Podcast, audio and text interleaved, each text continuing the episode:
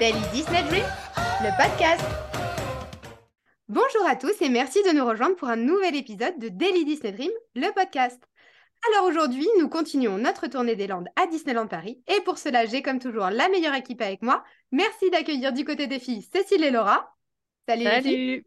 Salut. Et du côté des garçons, Josh et Yann. Salut les gars. Salut. Est-ce que tout le monde va bien? Ça va et toi? Toujours. Ouais, ça fait plaisir de se retrouver au complet.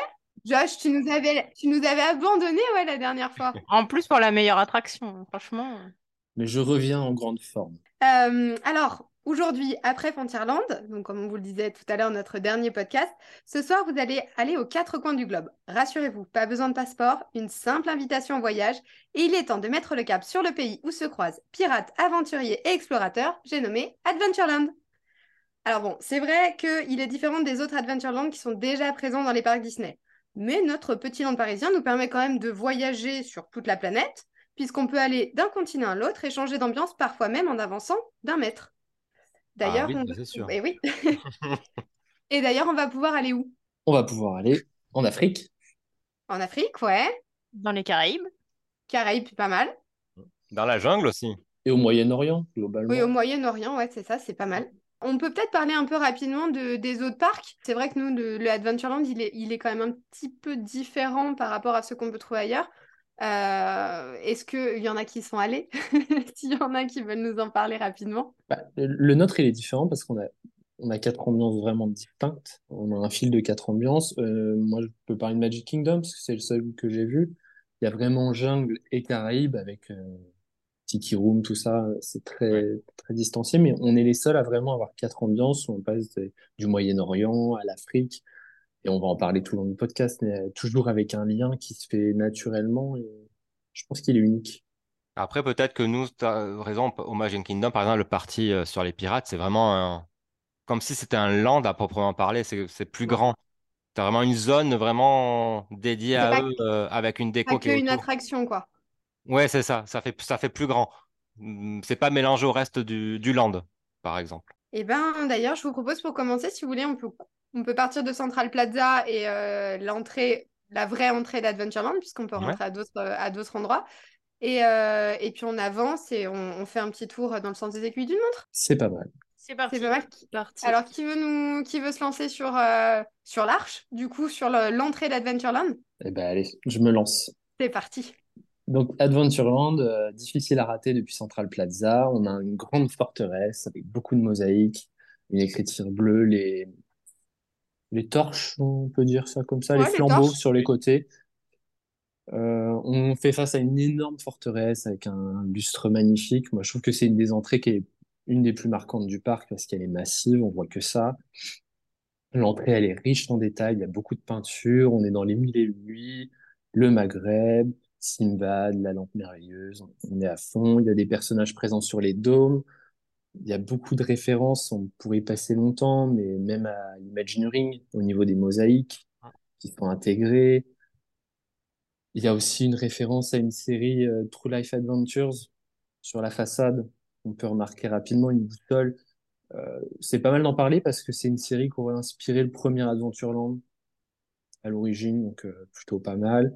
On arrive sur une petite place avec des bancs, un immense lustre euh, qui avait été offert par le roi Hassan II à l'ouverture du parc, qui était à l'époque actionnaire, je crois. Oui. Ouais.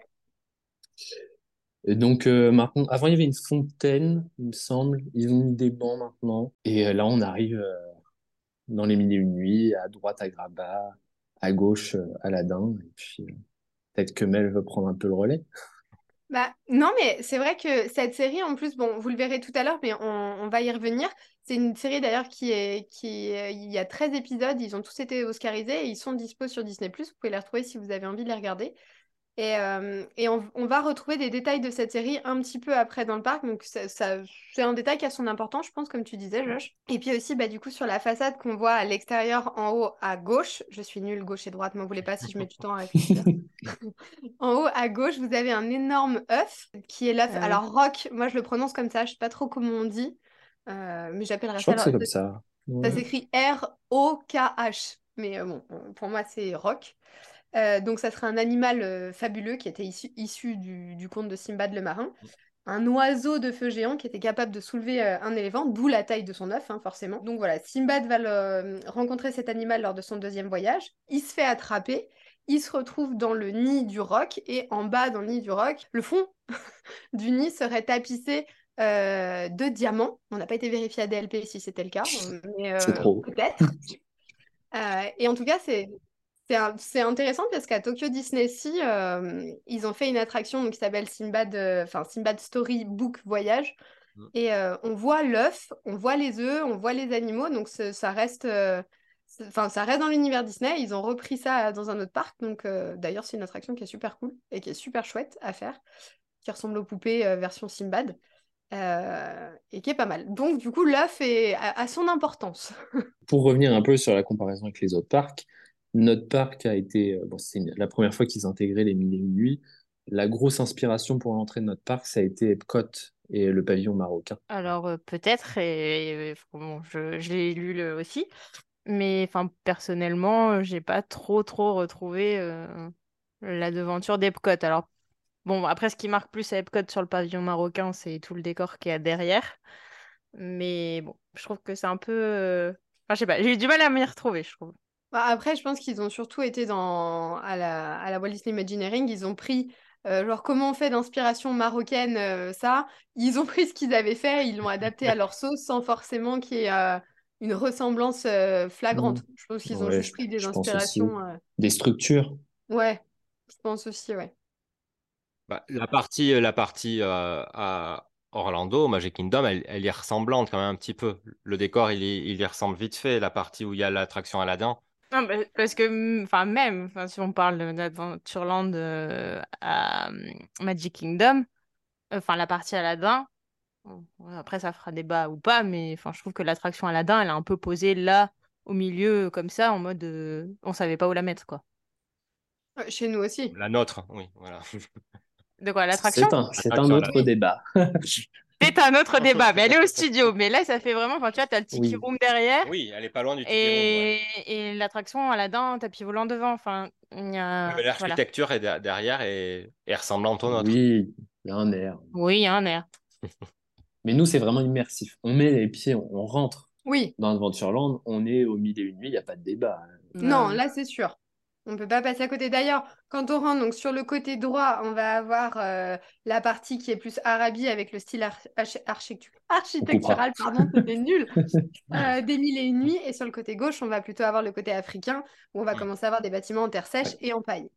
Oui. Euh, donc, bah, sur ce côté droit, euh, on, va avoir donc le restaurant Agraba, euh, qui à la base quand même bah, n'était pas là. Hein. Je rappelle qu'au début c'était trois boutiques. Euh, il y avait l'échoppe d'Aladin, la Reine des Serpents et le Champ des Tam Tam. Et aujourd'hui, on voit encore des vestiges du coup de, ces boutiques quand on va manger au restaurant, puisqu'il y a encore des enseignes qui sont dedans. pour parler rapidement du restaurant, c'est un restaurant type buffet oriental euh, tout comme le Plaza ou Pim ou voilà ce que vous voulez, sauf que c'est type oriental, c'est exactement le même principe. Par contre, c'est vrai que les salles sont immenses et la, déco est super bien.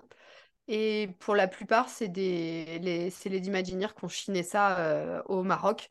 Donc c'est tout, quasiment tous les tapis et les babouches que vous voyez viennent vraiment du Maroc. C'est un des restos les plus immersifs pour nous. ouais, ouais. ça c'est sûr.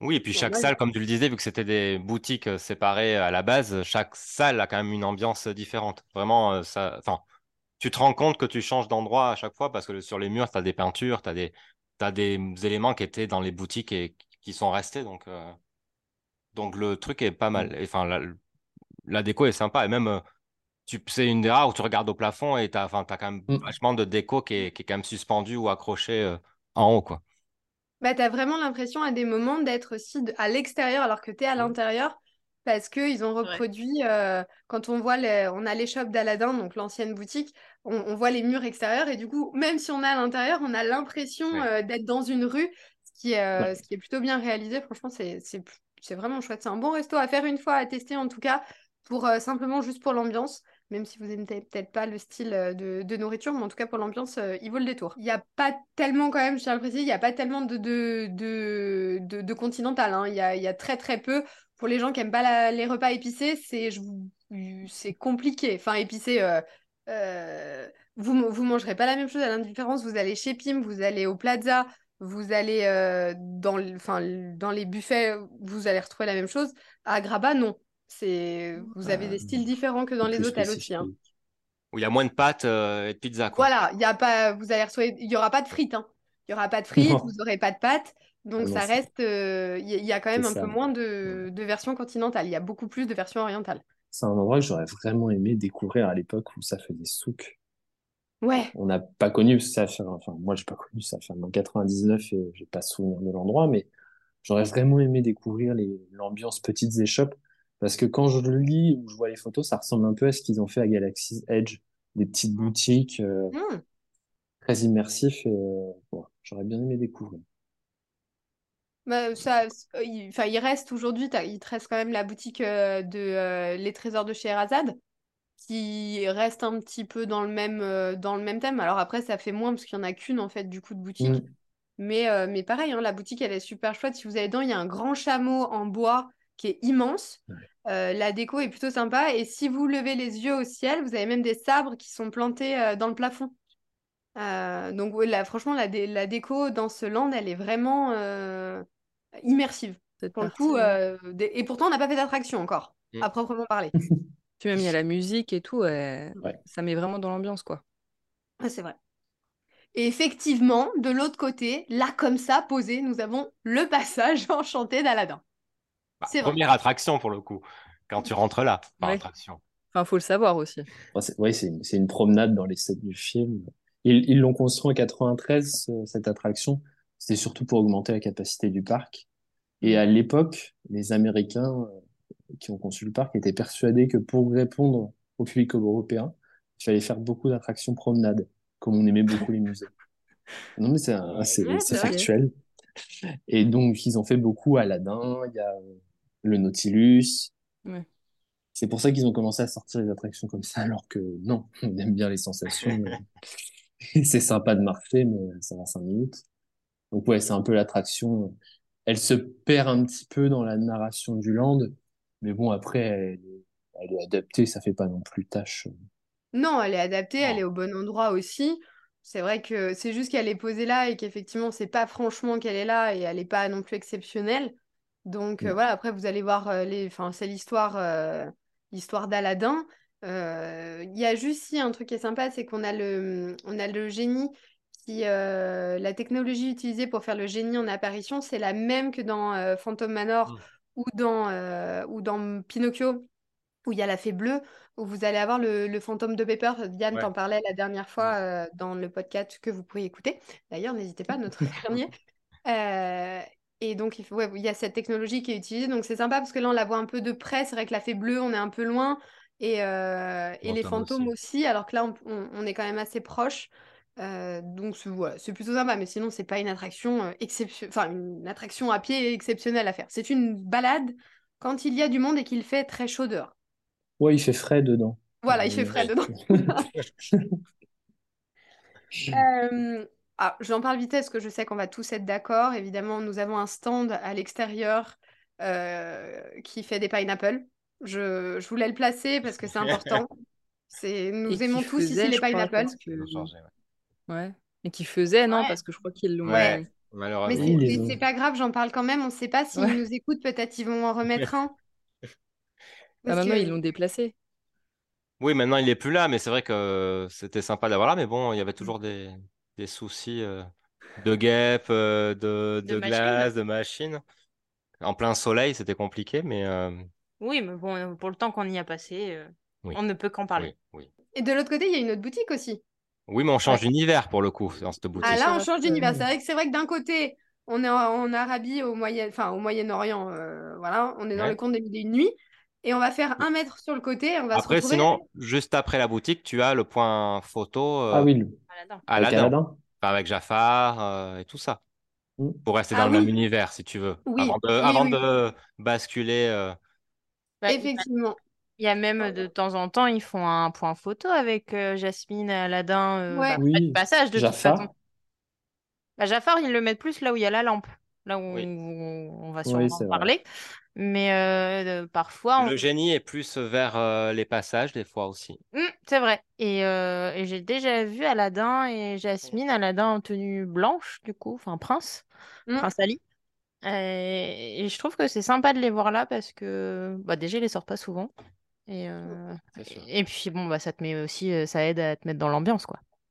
Bah, du coup, tu as envie d'aller visiter l'attraction derrière. Ah bah oui. Ah, T'attires l'œil comme ça, tu sais qu'elle est là, bon, Voilà. bah, tu y vas. Ou pas. Mais sinon, après, on a une autre boutique, effectivement. Et euh, là, on change vraiment complètement d'univers parce qu'on passe euh, des mille et nuits euh, à l'Afrique, euh, bah, vraiment le désert. Et donc, devant cette boutique, on a quand même une, petite Jeep qui s'est qui s'est arrêtée là. Et en gros, euh, l'histoire, c'est que euh, le propriétaire euh, du magasin, en fait, avant d'avoir le magasin, il conduisait, il vendait ses produits dans le désert. Et une girafe est passée devant lui au moment où il conduisait. Et il est rentré, enfin, il a eu un accident là. Et il est resté là pour, pour ouvrir sa boutique. Et d'où le fait qu'on se retrouve la Jeep devant qui reste là avec le logo du magasin pour faire de la pub. Et on peut remarquer quand même que le, il a une forme assez particulière, le, le, le bâtiment, il est très haut. Et euh, bah, d'où le fait, je pense, qu'il s'appelle quand même euh, la girafe euh, que la curieuse. Enfin, on s'imagine qu'on peut, on peut retrouver une girafe à l'intérieur avec la hauteur du bâtiment. Bah, c'est tout à fait vrai. Quand tu rentres dans la boutique, faut bien regarder, mais elle passe te dire coucou quand même. Elle mange. Bah, elle est quand même en train de manger le toit. oui. Ouais, c'est ça. Elle te fait coucou, c'est tout. C'est la règle ADLP. Faut lever les yeux. Exactement, il regardé boutiques. partout, c'est vrai. Oui, parce qu'au au rez-de-chaussée, enfin, au niveau des yeux, en fait, c'est une boutique basique. On vend des peluches, on vend euh, des produits euh, bébés, on va avoir des vêtements thématisés quand même dans cette, euh, dans cette ambiance quand même. Bah, oui et non, mais après, c'est un peu. euh, je vais rejoindre euh, aussi un peu mon avis quand on parlait de la boutique euh, Frontierland. Avant, la boutique La Girafe Curieuse, tu retrouvais vraiment des produits un peu inédits et vraiment thématisés pour le coup Afrique. Et bah, je trouve que de moins en moins, parce que c'est beaucoup de produits. Bon, il y a bien sûr l'influence du Roi Lion, donc tu as beaucoup de produits dérivés du Roi Lion. Euh, je crois que pendant un moment, ils avaient fait Nemo aussi. Ou... Ouais. Enfin bon, ils avaient fait plusieurs personnages plutôt effectivement tournés vers les enfants, vers les tout petits même. Mais euh, Et je regrette un peu ce... cet aspect où tu pouvais trouver en plus enfin, des, des produits qui n'étaient pas forcément brandés Dis- Disney. Enfin, tu retrouvais pas forcément Mickey dessus, mais qui avaient vraiment un esprit euh, africain. Un peu style Animal Kingdom, quoi. Ouais. Un peu euh, Ouais, ouais. thématisé, euh, genre ambiance animale. euh, C'est ça, ouais, Afrique, Mais pas forcément, euh, pas forcément thématisé, euh, entre guillemets, Disney, même si Animal Kingdom, Ah, c'est Disney. Mais Oui, dire, mais même si tu vas trouver des détails, je veux dire, tu as toujours des petits Mickey cachés, des choses comme ça en fait. Ouais. Mais effectivement, c'était pas avec un gros placard devant euh, Disney ou un Mickey géant, quoi. Bah, ça, Ouais. ça changeait des produits que tu peux retrouver euh, peut-être à Emporium ou dans une autre, Mm. euh, une autre Ouais. boutique. Elle Mm. était vraiment à faire parce que tu trouvais quelque chose de spécial euh, dans cette boutique, quoi. Bah, après, ce qui est plus sympa, c'est quand tu lèves les yeux dans cette boutique, tu as des étagères partout, tu as des, des comme si tu étais dans un, enfin, dans un camp de- d'explorateurs. tu as des tentes, tu as des réchauds, tu as des caisses euh, en bois avec euh, marqué les, des- les destinations. Enfin, tu as beaucoup de déco basée Mm. euh, sur l'exploration. Tu as même un croco qui regarde la girafe, euh, il y a des choses comme ça. Quoi. Il a faim. Mais il est trop, il est trop petit, il n'y arrive pas. Et puis, on, on a sûrement un des points photos euh, les plus connus de Disneyland Paris, la, la Jeep devant l'entrée. Ah oui, ouais. bien sûr. Bien Ouais. sûr. C'est- c'est- Voilà, si vous venez à Disneyland Paris, c'est la photo à faire au moins une fois. quoi. Ouais, c'est vrai. Il y a les photos aussi sur le banc euh, chameau euh, à l'entrée Ouais. de la.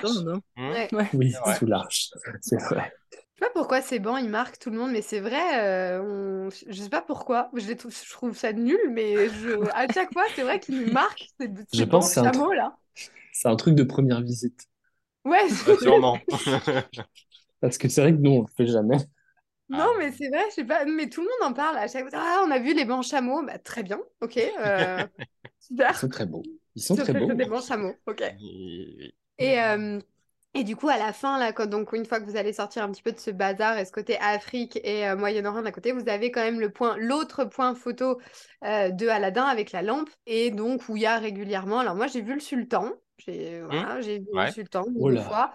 Il y a chanceuse. Jafar du coup qui vient plutôt là. Effectivement, je vois moins Aladdin et Jasmine. Ils sont plus euh, à l'entrée de, du passage d'Aladdin. J'ai vu la lampe fumée aussi. Je Ouais, sais pas ça fait un moment qu'on l'a pas Si, vu. si, si. Ouais, alors, il y a une petite, une, un- une bébé légende qui dit, je- c'est bien une légende, je vous dis, donc je ne sais pas si c'est vrai ou pas, je n'ai pas vérifié. Il y a une bébé légende qui dit qu'effectivement, si on tend l'oreille vers la lampe, on peut entendre le génie nous parler à l'intérieur. À vérifier lors de la prochaine fois. Je ne sais pas. N'hésitez pas. Je l'ai jamais entendu, moi. Moi non plus. plus. Mais j'ai jamais collé mon oreille dessus non Euh, plus. non plus. Bah, il y a Ouais. tout le temps plein d'enfants, cela dit. C'est vrai aussi. lampe. Il frotte la lampe Qui aussi. frotte la langue, ouais, c'est ça. Ouais. Oui, parce que Eh c'est ben- c'est l'avantage, c'est qu'un point, c'est un point photo où s'il n'y a pas de personnage, tu peux y aller. Il est Ouais, accessible à tout le monde. euh, Mhm. ouais, tu peux faire des photos sympas, même parce que tu as, tu as vraiment accès là, à cet endroit, donc c'est plutôt, c'est plutôt cool, ouais. Et puis après, on va pouvoir avancer un peu, donc toujours du côté africain. Mhm. Et, euh, et on va, on va retrouver plusieurs éléments. Bah, on va retrouver derrière la boutique, en fait, on se retrouve avec un, pas forcément un point photo, mais il y a eu euh, en, en 2011, il y a eu une saison qui s'appelait euh, Les Moments Magiques, il me semble, où ils avaient rajouté, euh, ils avaient apporté plein d'éléments dans le parc. Et euh, donc à partir de ce moment-là, il y a eu, ils ont rajouté euh, dans cette zone Afrique des statues. On va, on va retrouver Zazu et euh, K en statue oui. euh, là derrière. Oui, Tu, tu pars loin là Il y a des trucs avant. Bah, on est, on est juste derrière la boutique. T'as fait le Bah. tour, hein Quand vous êtes au passage enchanté d'Aladin, entre le passage enchanté d'Aladin et la girafe curieuse, vous avez un petit passage secret. Alors, on appelle ça petit passage secret parce qu'il n'y a pas grand monde qui l'emprunte, Oui, qui vous permet de passer à l'arrière de la boutique de la Ah girafe oui. curieuse. Et ça. vous pouvez retrouver le chemin qui vous mène jusqu'à Frontierland, chemin qui est abrité, qui est à l'ombre et qui est quasiment vide la plupart du temps, même en temps de grande affluence. Et donc, par ce chemin, vous pouvez ou arriver à Frontierland ou tourner sur votre droite ça. et mais arriver oui. avec Zazu et K. Voilà. On les a là pour pouvoir faire des photos avec eux. Ah d'accord, mais moi j'étais pas du tout passée par le même endroit que toi. Voilà. On, aurait oublié, on aurait oublié de passer par là, donc euh, voilà, on y passe. Donc Passe. on peut faire ces petites. Donc elles sont, elles sont arrivées en 2011, je disais, et, euh, et c'est sympa parce que pour le coup, c'est des personnages qu'on voit pas ailleurs. Enfin, on va, on va les voir pendant les, pendant euh, les parades, dans certains chars des fois ou dans d'autres spectacles pour Zazu, mais euh, mais ça reste euh, sympa avec, de les pouvoir faire des, des photos avec eux tout le temps, quoi. Donc, Et puis euh, le point photo est beau. euh, si vous prenez juste Zazu et K en photo, Mm. vous avez, vous avez une belle perspective pardon, derrière. Donc euh, c'est- pas mal aussi. euh, Enfin, c'est juste un beau point photo, ouais, c'est vrai. tu es tout seul, donc tu as le temps de vraiment le- en profiter, de voir. euh, tu as l'impression vraiment d'être euh, à part et d'être au milieu Mm. d'une mini jungle avec le petit euh, cours d'eau qui passe derrière et, les- et la végétation. Donc, euh, donc c'est plutôt pas mal. Et toi, Laura, t'étais partie où? Bah, moi j'étais partie au café de la Brousse. Enfin, Ah oui, c'est bien aussi. Oui, oui, c'est bien. pars ce- devant enfin, Oui, oui, à pas. l'avant. Ouh, Ouais, ouais. Chemin normal, en fait. C'est... Bah oui, non, je ne fais pas mon original à passer par derrière. Non, mais là, vu qu'on était parti vraiment en plus avec le point photo Aladdin, etc., mais- enfin, moi j'étais partie euh, tout droit au café de la Brousse, quoi. Ouais, vas-y. Euh, non, bah, le café de la Brousse, euh, c'est un, un petit, bah, comme le son nom l'indique, un petit café, un petit point de restauration où on peut trouver plutôt euh, tout ce qui est un peu snack euh, sucré et nos fameux pineapple Ah oui. qui ont été délocalisés là. Non. quand même. Là. Après, euh, de mémoire, il faut bien, euh, il faut bien avoir l'heure en tête, hein, parce que c'est pas, c'est pas toujours évident au niveau de l'ouverture. Ah bah, faut compter une heure et demie pour une pineapple.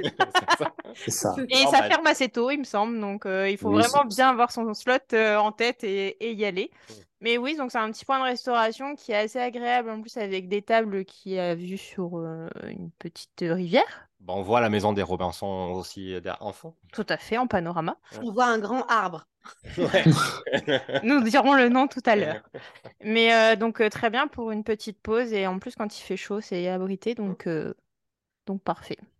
Mais attention à la machine à pineapple aussi à cet endroit-là qui ne fonctionne pas toujours. C'est pour ça qu'il faut beaucoup de temps. Donc, vous pouvez y aller à l'ouverture le matin. Et normalement, avant la fermeture, vous en aurez. Je suis même pas Je sûre que ce soit ça- ouvert. Non, je pense que ça ouvre de 13h33 à 15h37. Oui, il faut toujours être précis dans les horaires. C'est, non, c'est, l'ouverture est très courte là-bas. Il faut, Si vous en avez envie, c'est du hasard. Enfin, nous, souvent, c'est du hasard. On passe Oui, devant. C'est vrai. Bon, on essaie de provoquer le hasard, certes. Mais euh, donc, Aussi. euh, pareil, enfin, des décors en terre cuite, euh, enfin là plutôt foncé, euh, un peu rouge ocre, donc qui se fondent très bien avec donc la continuité de la girafe curieuse. Ouais, ouais, ouais. Et vu qu'on est parti sur la restauration, on peut peut-être continuer? Bah, alors avant d'arriver au, au- Ah. au restaurant suivant, Il va repasser par un autre chemin, je le sens. on a un autre point photo qui est collé, qui est pas loin de l'entrée du Hakuna Matata. Ah oui. Sauf qu'il n'est pas super cohérent parce qu'en fait, tu peux souvent faire des photos avec Balou. Tu te demandes qu'est-ce qu'il fait là. Bah, T'as Mais Rafiki aussi. Rafiki, il est Rafiki souvent est à côté d'Indiana Jones. Ouais. Souvent. Ouais, c'est vrai que Là, c'est souvent ouais. Balou. Alors, vrai, vrai, euh, voilà, pas ouf. Mais on a un point photo. Mais il y a qu'à pas loin. Ouais, Balou, qui a pas loin, ok. ok. Oui, mais bon, t'as la jungle avec Indy. C'est quand même la jungle. On te met, euh, on te met quand même Rafiki. Il, il pourrait y avoir Balou à cet endroit. Et Bah, puis t'as surtout un restaurant encore, euh, Colonel Attise. Donc euh, c'est plus. c'est plus Oui, mais. Balou, Oui, voilà. Balou voyage. Balou, Balou Balou a son voyage. passeport. Oui, Il a une série où il a un avion. Donc, euh, il a le droit de voyager. le, Ah. le livre de la jungle, l'Afrique. euh, oui, oui, ok. Donc, on peut quand même aller. Donc, si on veut prendre une photo avec Balou, qui n'a rien à faire là, mais qui a le On droit de voyager, Mais il est là. Il est là. on peut Donc, aller on peut. manger quand même, du coup. Oui, donc euh, on peut aller manger au Hakuna. euh, après avoir fait notre petite photo avec Balou, on peut aller manger. Et il faut savoir que le Hakuna a changé de nom, forcément. Parce qu'à l'ouverture du parc, euh, le Roi Lion n'étant pas encore euh, sorti, on pouvait aller manger aux épices enchantées. Oh, c'est mignon. Voilà, c'était très bien. Et ça a duré deux ans, vu qu'après, au bout de deux ans, le Roi Lion est sorti. Et euh, ils ont surfé sur le succès quand même de- du dessin animé. Et ils ont rethématisé, enfin, ils ont changé le nom, sachant que la déco à l'intérieur n'a pas forcément euh, beaucoup évolué. C'est juste qu'il y, a des- il y a deux salles de chaque côté. Il y a Ouais. une salle de chaque côté et une s'appelle Timon. Et l'autre. Pumba. Voilà. Donc il y, a- bah, il y a des petits, il y a des petites images quand même. Bon, pour représenter les salles. Mm. Mais euh, et après, bah, c'est l'ambiance euh, africaine. Si je me souviens bien, j'ai déjà vu des musiciens aussi là-bas. Oui. Qui sont Devant. parfois dans un autre restaurant, Oh, mais, euh, mais qui ceux ont. qui étaient devant. Ouais. Oui.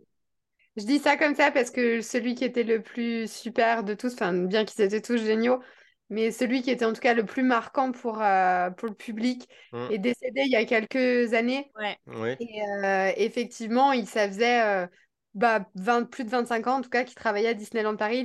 Il, était là à l'ouverture et euh, il a tout le temps fait ce, ce, ce spectacle, enfin ces spectacles en tout cas. Et euh, il y avait des spectacles de tam-tam, euh, il, enfin, il faisait Mhm. vraiment de choses, il mettait de l'animation partout. Et euh, c'était vraiment chouette. Mais vraiment, il y a des fois, ça, ça gêne un peu quand on est dans un restaurant et qu'il peut y avoir de la musique à côté ou des bruits forts et tout. Alors que là, c'était toujours sympa, toujours entraînant. vrai. Et euh, c'était vraiment des bons spectacles. Ils faisaient participer tout le monde, les grands, les petits. Euh, puis c'est c'est que de la bonne humeur, je trouve. En termes de restauration, là, ce sera plus en mode snack, enfin restauration rapide en tout cas. Et euh, par contre, très bonne surprise, euh, là, depuis du coup, euh, peut-être ce- au printemps. Oui, ils ont où changé ils la ont carte. changé la carte, qui est quand même, enfin, en tout cas, moi j'ai beaucoup aimé. Il y avait un sandwich avec euh, donc euh, les filochés de bœuf, qui est très très bon. On peut retrouver euh, donc aussi du poisson et euh, donc euh, des plats qui reprennent aussi, euh, là je vais mal le dire, mais le cha chakalaka. Si, c'est bien, c'est bien. Moi, je le dis pareil. Chacun le, chaque, le fameux. Le le fameux. celui-là.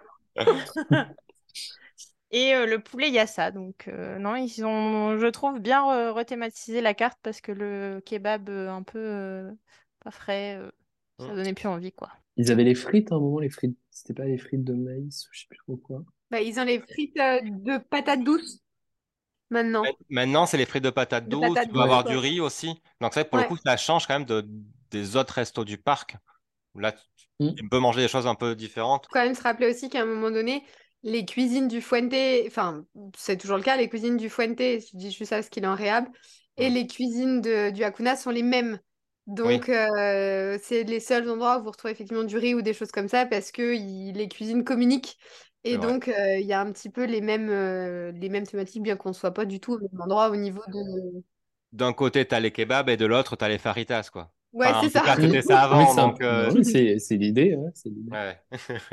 Et donc après, eh ben, donc là, on va continuer un petit peu et on va quitter l'Afrique. Euh, Enfin, on va quitter en tout cas la savane, je veux dire ça comme ça. Oui. Quitter la savane et euh, on, on va arriver devant, plutôt, on va passer euh, voilà, du, du- de la chaleur et de, de la terre cuite, on va passer à la, la grosse végétation. Bah, je pense qu'on La a un, un peu, un petit entre-deux. Ouais, il y, a un- Léger. Il y a une terre de non-lieu. Parce qu'on se retrouve quand même au cool post. On, Ouais. on- T'es on est un, peu deux, je trouve. Enfin, il n'est pas 100% jungle et il n'est pas 100% savane quand même. Tu as un toit en paille, donc tu, peux, tu te Mhm. rapproches quand même un peu de la savane, mais euh, c'est un no man's land, quoi. Vraiment, il peut- C'est un no man's land, ouais, je suis d'accord. Ah, C'est un no man's land un- qui appartient un peu à un coca quand même. Un peu beaucoup même. Un peu beaucoup Et- parce et que gazeux. il est gazeux. Voilà, on va dire ça comme ça. Euh, ouais, non, mais c'est vrai que ça se, ça se fond un peu dans les deux, mais justement, c'est, c'est une belle transition, je trouve, entre, Mm. entre les deux mondes. Et euh, donc, euh, enfin, je, je parle que de bouffe, en fait, euh, moi, ce Beaucoup. soir. Ouais. Mm, mhm. Donc, le Cool Boss, qui est également donc, un stand, mais là, de snacks euh, vraiment aussi à remporter. Euh, avec euh, moi, ma passion aussi euh, en ce moment, et il n'y a pas que, que le pineapple, mais aussi les gaufres en forme de Mickey, Oui. Que l'on retrouve là, maintenant. Mhm. En tout cas, par rapport au 30e, euh, 30e anniversaire. Et euh, donc ça, c'est le produit phare hein, du, du Cool Post. Après, c'est aussi souvent l'endroit où on s'arrête quand on a très soif et qu'il fait très chaud. Et euh, parce que bah, je pense qu'on est attiré par la décoration où le partenariat avec Coca-Cola est très mis en avant, avec aussi des beaux petits clins d'œil. Donc par exemple, il y a une caisse, quand vous l'ouvrez, ça fait le bruit du pchit Oui. Coca-Cola. du verre, euh, du verre, ouais. euh, Oui, quand tu le Alors, sers. Voilà, c'est ça, quand, tu le sers, exactement. La légende urbaine, comme quoi à l'ouverture du parc, il y a toujours une bouteille de coca à l'intérieur de cette caisse. Bon, euh, enfin, Mm. perso, je, n'ai jamais couru pour aller C'est ce que j'allais vérifier, dire. Ouais. mais bon, Mais je pense que c'est plus une légende, une légende urbaine qu'autre chose. Et euh, également, donc une, euh, il y a une petite radio où l'on entend donc des morceaux de conversation, euh, un peu d'un explorateur, on suppose, vu que c'est un peu la terre, euh, la terre des explorateurs. Donc, euh, donc euh, aussi Oui, euh, t'avais comme un vélo, euh, une espèce de vélo avec une radio, euh, un Ouais. temps, euh, enfin, à côté du, à côté du, du cool post, t'as, t'as une radio, et en face, enfin, il y avait deux endroits, il y avait deux éléments de déco qui, euh, qui faisaient du bruit euh, en même temps. Bah, dans la, la radio, il parle. Il y a deux radios. Il y a, enfin, il y a deux radios. Il y a une radio et un téléphone. Voilà. Et dans la radio, il parle en disant euh, qu'apparemment, il y a un lion qui est endormi lion, sur ouais. Hum. Et puis à un moment, euh, il y en a un qui, qui crie euh, en disant Ah, je sais pas ce qu'il dit, ouais, le lion s'est réveillé ou un truc comme ça, ou le lion ne dort plus, le lion ne dort plus. Donc on les entend un peu crier. Par contre, dans l'autre, on entend des fragments de paroles, Hum. Mais on sait pas, euh, c'est indescriptible, on peut pas savoir euh, ce qu'ils disent. Ça coupe, ça grésille un petit peu. On suppose que le lion a mangé euh, une partie du téléphone, je ne sais pas. Mais, euh, mais ouais, et puis comme tu disais Laura tout à l'heure, sur les, sur le partenariat emblématique avec Coca, Ouais. il y a des caisses de Coca partout avec Coca-Cola, enfin la marque Coca-Cola écrit dans beaucoup, beaucoup, beaucoup de langues. Du coup, sur chaque caisse, vous avez écrit Coca-Cola dans des millions de langues pour montrer qu'ils sont partout. Euh, et puis bon, c'est un partenaire euh, évident de Disneyland Paris, donc forcément, voilà. bah, de toute façon, là, on va le retrouver aussi dans ce land. Plus tard. Oui, Oui, oui, oui, oui, oui. il est présent. Il voyage. Mais on parlait des radios, et c'est vrai que ça, re- ça rejoint un peu ce qu'ils ont fait, comme on en a parlé. euh, Il y avait tous ces téléphones sur Main Street où Mm. on entend des morceaux de conversation, et là, ils ont quand même gardé cette idée de d'immersion dans le land en entendant parler euh, des habitants du land, euh, entre guillemets. Donc, euh, pour ça, c'est enfin, c'est sympa. C'est la magie Disney. Ouais. C'est le genre de détail où on ouvre un coffre, on entend le bruit du coca. Je trouve que c'est ce- c'est ce qui, ce sera une toute petite écartade, c'est ce qui manque un peu parfois dans les nouvelles choses. Ça Oui, il n'y a plus la, ce cette euh, pixie dust, ouais. Mm. Ouais, Ouais, je suis d'accord. C'est très simple et très, c'est efficace. Il Ouais. manque le plus euh, à aller chercher. Je suis d'accord avec toi. ouais. Bon, on est quand même là à un moment donné. On est au Cool Post, on a pris notre café. Il y a quand même une chose qui nous saute aux yeux et qu'on voit de partout dans le land. L'arbre des Robinson. Alors, c'est déjà l'arbre qu'on voit quand on arrive, euh, quand on passe, euh, enfin, quand on rentre dans Adventure. euh, Adventure. Isles. Sur l'île de l'aventure. Hein. Oh. Oui, Sur l'île de l'aventure. aux- L'île de l'aventure. On est français, merde. Eh ben, Il y a une loi, euh, de toute façon, on doit tout franciser. Donc voilà. Voilà. Hein, Voilà, c'est l'île aux aventures. L'île, voilà. L'île aux, aventures. Euh, donc cet arbre, il est placé euh, vraiment au milieu, donc on le voit forcément euh, de loin. Il a été ouvert, euh, enfin c'était- ça, ça abrite une attraction en fait, qui a été ouverte euh, le 12 avril 92, donc à l'ouverture euh, de Disneyland Paris. Et on le voit assez bien puisqu'il fait 25 mètres de haut et il s'enfonce aussi à 6 6,5 mètres sous terre. Ce qu'on voit moins. Ce qu'on voit moins, mais On voit un peu quand on descend. Et il, euh, donc c'est, ça, ça s'appelle La cabane des Robinson parce qu'il s'inspire euh, du film Les Robinson des mers du Sud, qui est sorti en 1960. Mhm. Et ce film s'inspire déjà bien avant aussi d'un livre euh, qui a été sorti en 1812, euh, Le Robinson suisse. Et d'ailleurs, vous pouvez aussi retrouver ce film, enfin le, le film de Cécile de Parle, Les Robinson des mers du Sud, est aussi disponible sur Disney+. Disney+, ouais. à tout moment. Je dis parce qu'il y a plein de films anciens qui font partie du coup de notre euh, enfin de, de, de ce land et en fait on peut retrouver partout que ça soit euh, True Life Adventure ou euh, la, enfin, les Robinson du mer du Sud et en le, re- en le visionnant on peut se rendre compte de pas mal de choses. Donc euh, c'est plutôt pas mal. Quoi, je l'ai vachement bien prononcé. Non, non, mais je sais pas ça. Mais en fait, je pense que Mel a été sponsorisée par Disney Plus ce soir. Parce qu'elle elle balance à chaque fois. Vous pouvez le retrouver sur Disney Plus. Non mais c'est parce que j'ai repayé mon abonnement là ce mois-ci pour l'année. Ah, c'est ça. Mais c'est vrai que tu as raison euh, sur Disney+, parce que pour le coup, dans ce land, entre euh, bah, le film sur les Robinson euh, qui est, et il y avait, il y avait aussi, euh, on verra plus tard, mais on- un livre dont on a parlé aussi au moment de, fan- des fantômes manoirs dans le, dans L'île au trésor. le film de Trésor, il, so- il est aussi sur Disney+.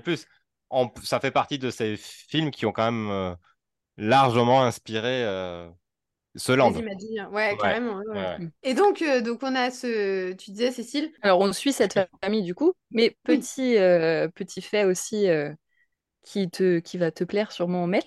ah, C'est que, donc je parle de- du livre euh, qui est sorti en 1812, parce qu'en fait, la suite, qui s'appelle Seconde Patrie, a été écrite par Jules Verne euh, quelques années plus tard, donc en 1896. le meilleur. Voilà, donc on revient à cette famille, en fait, euh, dont l'histoire, en fait, c'est qu'ils ont fui le régime de Napoléon euh, parce qu'ils avaient peur que les fils soient, soient engagés dans l'armée. Sauf que en prenant la mer, ils se sont euh, échoués sur une île et ont construit du coup leur cabane dans ce grand arbre. Donc, quand on fait cette attraction, on va dans leur maison, en gros. C'est un parcours scénique aussi, donc ça veut dire qu'on doit prendre notre, euh, nos petites jambes voilà, pour monter les 59 marches euh, pour aller au sommet. Il y en a que cet C'est arbre. tout 59, ouais. Et 60, euh, 60 en descendant. Et donc, du coup, cette euh, cabane a été construite dans un grand arbre qu'on peut voir, comme on avait Ah, dit, je veux, je veux le nom, je veux le nom, moi, s'il te Ah plaît. qui oui. est appelé Le nom. un Disneyodendron sans père Florence grandisse. Ouais. Bravo, bravo. Je sens que la meuf, elle est fan d'Harry Potter, elle a, elle a l'habitude de sortir des... Les sorts, tu sais, Et du coup, qui veut dire que grand arbre Disney à floraison perpétuelle. Les Imagineers en ont créé trois, ont créé trois sortes, trois sortes de Disneyodendrons. Et le nôtre est commun avec euh, Tokyo et euh, la Californie, avec Anaheim. Donc de base, cet arbre, pour euh, pareil, pour donner des petits chiffres, il a 361 000 feuilles en vinyle et ils lui ont créé 19 000 fleurs. Bah, tu vois, j'avais, je, pense, je voyais les feuilles, mais euh, les fleurs ne me. Moi, j'en avais compté 15 000. mais- Il allait dire Oh, j'ai jamais, j'ai jamais- j'en ai jamais compté autant, pardon. Bon, je pense que depuis, il en a perdu, mais euh, Alors, selon la police Euh, on peut lire aussi à, l'entrée de l'attraction. Euh, ma tendre épouse, nos trois garçons et moi-même avons échoué le 17 juillet de l'an 1805 sur cette île, seul rescapé d'un tragique naufrage. Et la date est assez intéressante parce que, euh, en fait, le naufrage a été marqué comme le 17 juillet 1805. Et en fait, Disneyland euh, donc le premier, à Naïm, a été ouvert 150 ans plus tard. Donc, ce qui fait un petit peu, on peut faire euh, le rapprochement avec les dates dont on parlait euh, dans le podcast sur Main Street, Main Street. où ils ont toujours mis des dates qui correspondaient à, à des années après, mais voilà. Donc, enfin, les dates veulent toujours dire quelque chose au final. Mm. Vrai. Et donc, du coup, quand on monte euh, ces marches, on, on va pouvoir visiter en fait la cuisine, la bibliothèque, le salon, euh, les deux chambres notamment euh, de la famille Robinson. Avec, voilà, sur la table, on peut voir encore des restes de nourriture, enfin, la table mise en fait pour la famille. Mm. Et puis accompagnée de, de la musique en fait, qui est assez aussi entêtante, de Swiscal Polka, qui est joué à l'orgue de Barbarie. Je sais pas si vous savez. Si, euh, si, j'ai bah, gros concert. Mm. Très sympa à faire. Ouais, c'est vrai qu'elle elle rentre en tête. Non, ouais, elle- Non, mais rentre elle en Enfin, rentre je tête. suis en tête, d'accord, elle est très entêtante cette chanson. ah. ouais. Bah après, c'est vrai, on a l'impression qu'ils viennent de partir de là, quoi. Enfin, tout est en, en position Ah, comme s'ils là, ils habitent là, ils sont là, Ouais, ils sont pas, là mais et euh, on, ils sont on présents. vient chez eux, quoi. Ouais. C'est juste que tu rentres par effraction, c'est tout. Bon, effraction après 59 marches, mais Mais après, c'est vrai qu'on peut voir du coup tout ce qu'ils ont mis en place euh, pour vivre au final. Euh, parce que même euh, à l'entrée, en fait, on a la, enfin, avant de monter, on, on voit la grande roue à aube. On voit comment il faut monter l'eau à tous les étages, en fait, avec des petits seaux, là. Donc, c'est assez sympa.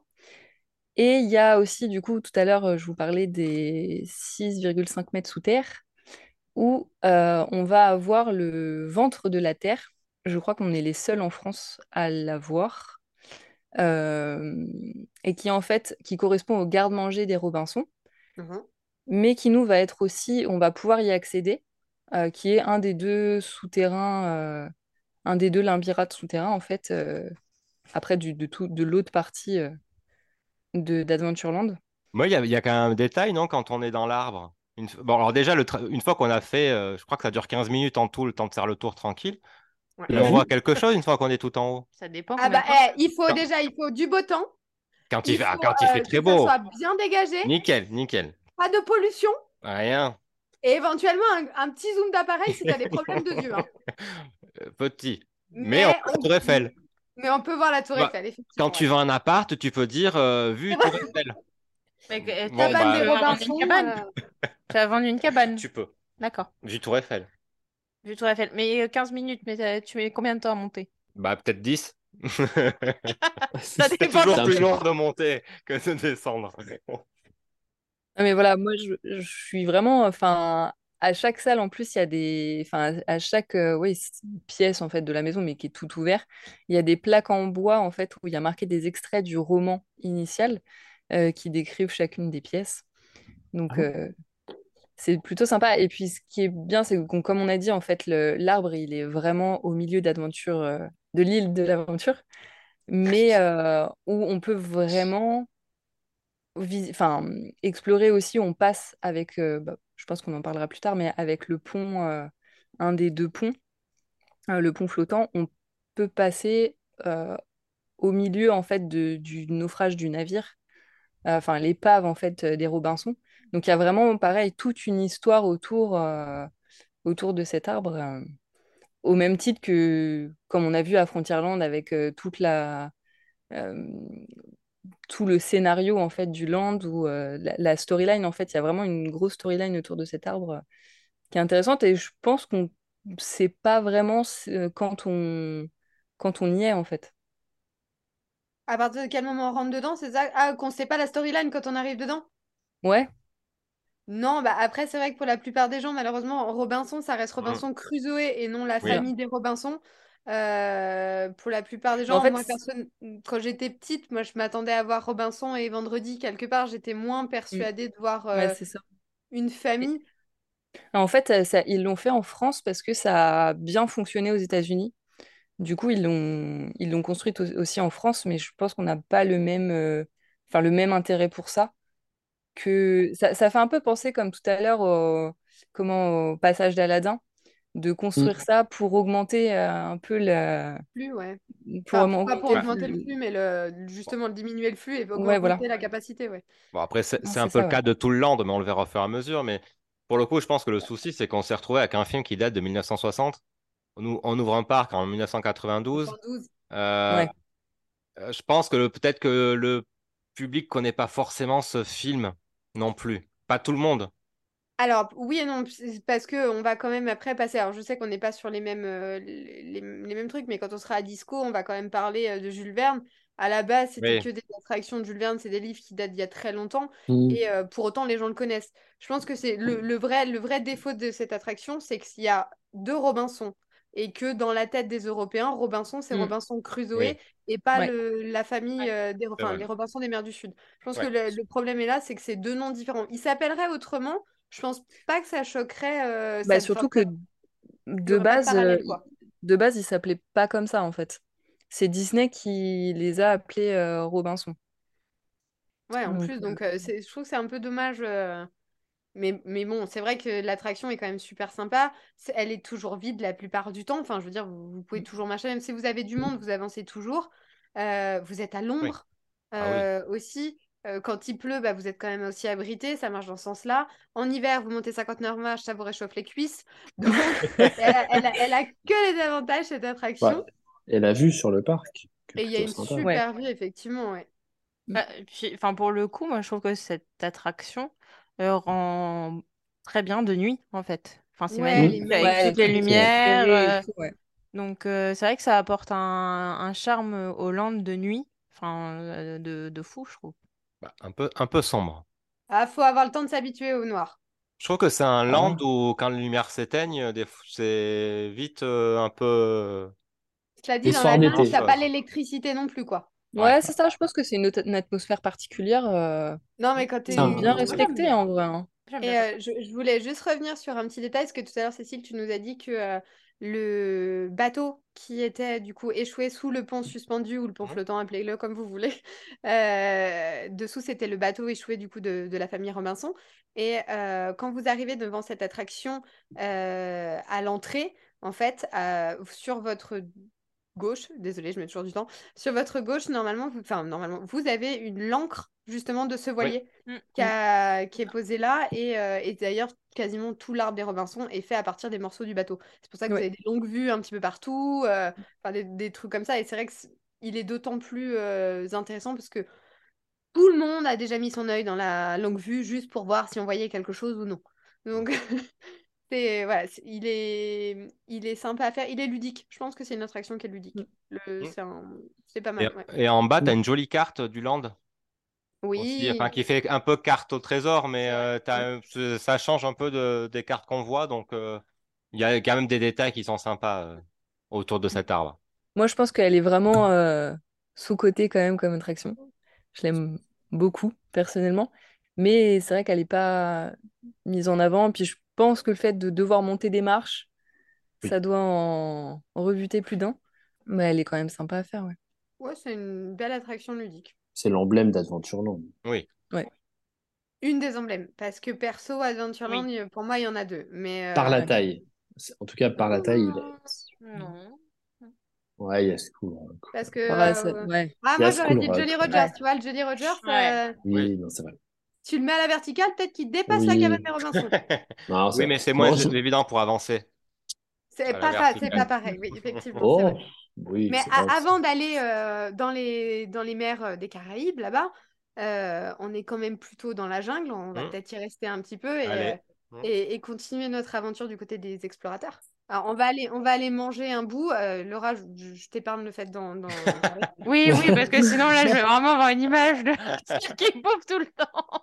C'est vrai. Il y a le, le colonel Atis, donc le restaurant. Euh, Josh, qui, tu veux nous en parler un petit peu peut-être? Ouais, le Colonel IT's Outpost Restaurant. Alors, c'est un restaurant qui a une longue histoire, qui était déjà à l'ouverture, qui a changé plusieurs fois de nom. À l'origine, c'était l'Explorers Club. On voit encore les traces, il y a les initiales qui s'entremêlent, un peu comme le, le Railroad à l'entrée, euh, Mm. sur le même principe, Ouais. un peu partout dans le restaurant. C'était un restaurant, euh, un rendez-vous des explorateurs, un service à table assez haut de gamme, à l'ouverture en tout cas. Et puis euh, très vite, ils ont construit Indiana Jones en 93. Et euh, le restaurant marchait plus trop dans la thématique, donc ils l'ont situé en Asie. À ce moment-là, il a changé de nom. Explore Club, ils ont juste rajouté restaurant. C'était un restaurant asiatique, que des plats asiatiques. Et puis après, ils ont amené le livre de la jungle avec le colonel Haïti, euh, pizza post restaurant.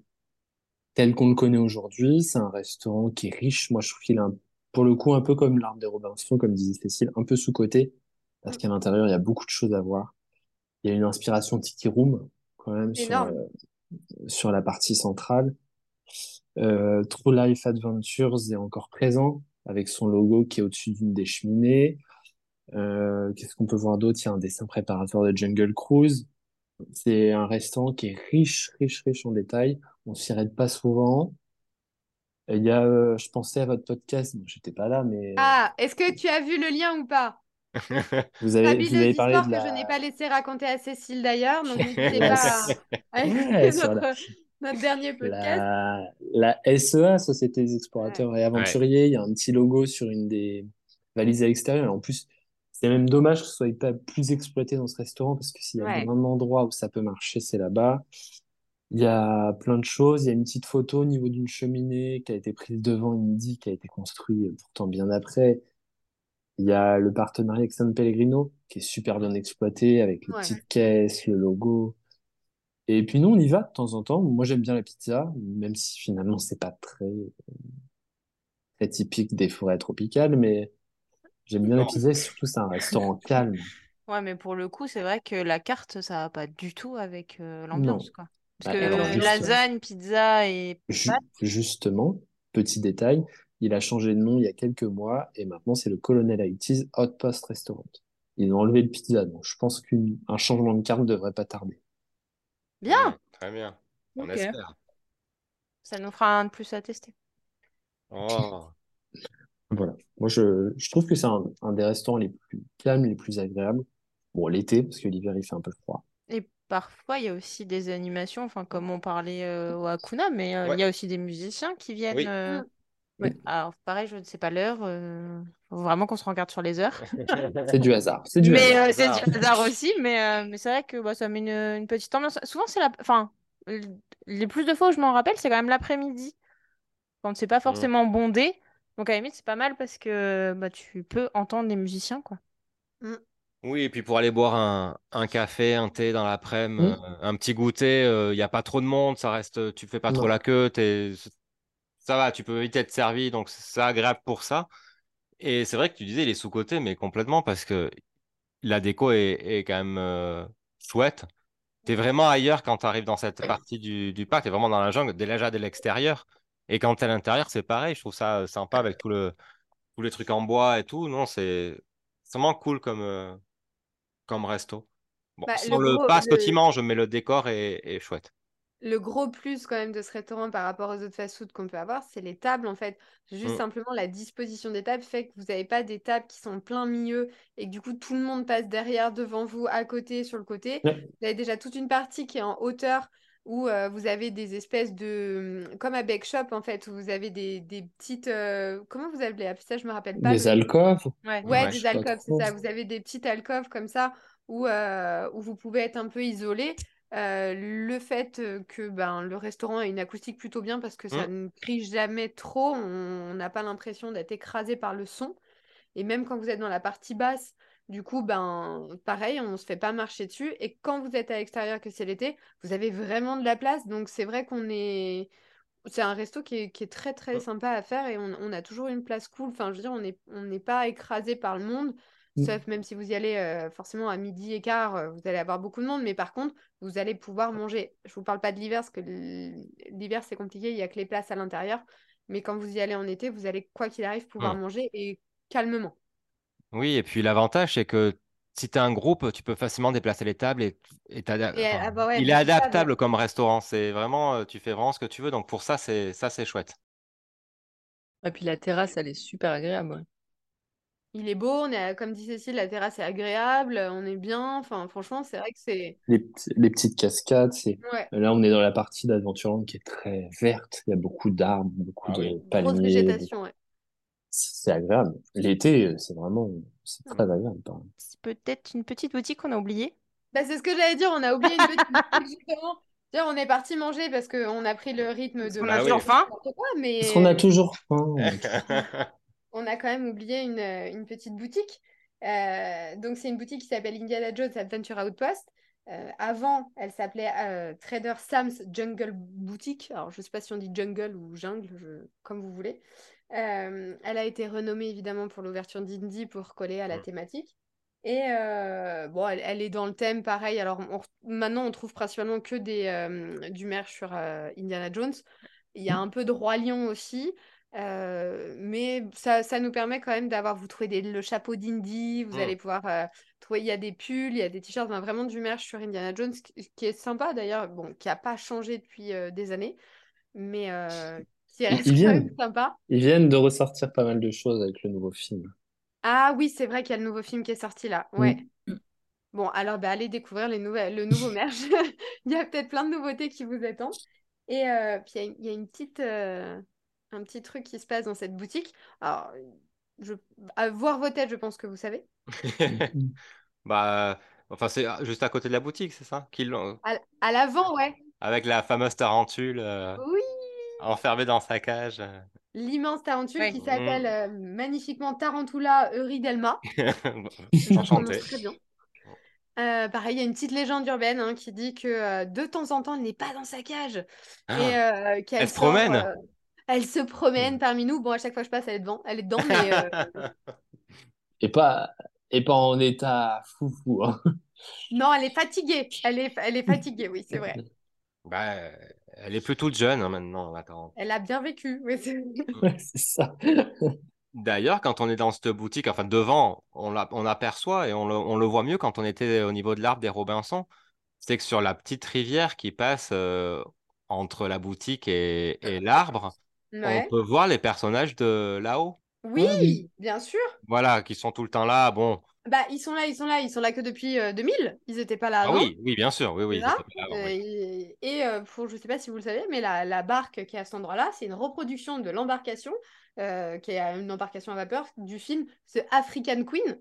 Euh, donc ils ont repris exactement la même, ils ont fabriqué la même. Au début, c'était juste l'embarcation, euh, voilà. Et puis bientôt, maintenant, ils nous ont mis euh, Carl et Russell, qu'on est très content de voir et qu'on aperçoit aussi du coup de l'arbre des Robinson. Bah oui, c'est ça, voilà. On Ouais. les voit mieux depuis, parce qu'on les a de face, en fait, quand on est côté arbre des Robinson. Oui, c'est ça. Bon, on fait quoi? On va faire un petit tour de Grand 8 ou pas? Enfin, Grand 8. Bah, allez, allez, on y va. On y va. De toute façon, maintenant qu'on est là, on a parlé de la Bah, on n'est pas loin. on est obligé d'aller jusqu'à Indiana Jones. Après, on fera des photos, hein, parce que vous avez oublié des petits points photos quand On, même. on fera des photos après. Bon, il y a Rafiki, mais on a dit qu'il Ouais. n'était pas au bon endroit. Et Mais il y en a un autre Bah, c'est soit Rafiki, soit euh, Louis, non? Le roi Louis. Il n'y a pas de Il y a tic et tac qui sont ouais. derrière, ouais. Ils sont vers les toilettes. C'est ça. Alors, euh, alors justement, on, par- on parle des toilettes, d'accord? Ah. Je, je prends, voilà. alors là, je prends le, le- le truc euh, parce que on ne parlera des toilettes que là. Mais euh, n'empêche, je pense que ce sont les plus propres du parc souvent. Évidemment, évidemment, je confirme. Et voilà, parce que bon, on, voilà, on fait beaucoup de pauses pipi quand même aussi. Euh, mais euh, et donc mention spéciale à ces toilettes parce qu'ils ils sont souvent propres et, euh, et je les trouve aussi bien décorées, mine de rien. Oui, Juste avant Indy, c'est ça? Ouais, c'est Oui, c'est ça. ouais. Ils ont Ouais, été refaits ouais. il n'y a pas si longtemps que ça par rapport à certains aussi. Donc c'est vrai qu'ils sont propres, neufs et, euh, et, euh, et qu'ils sont, ils sont, ils sont très bien pour aller faire une pause pipi. Mais vous pouvez aller ailleurs pour nous laisser les propres euh, pour nous. Ça nous va, on est d'accord. Et donc du coup, une fois qu'on est allé faire pipi, on peut aller à Indiana Jones.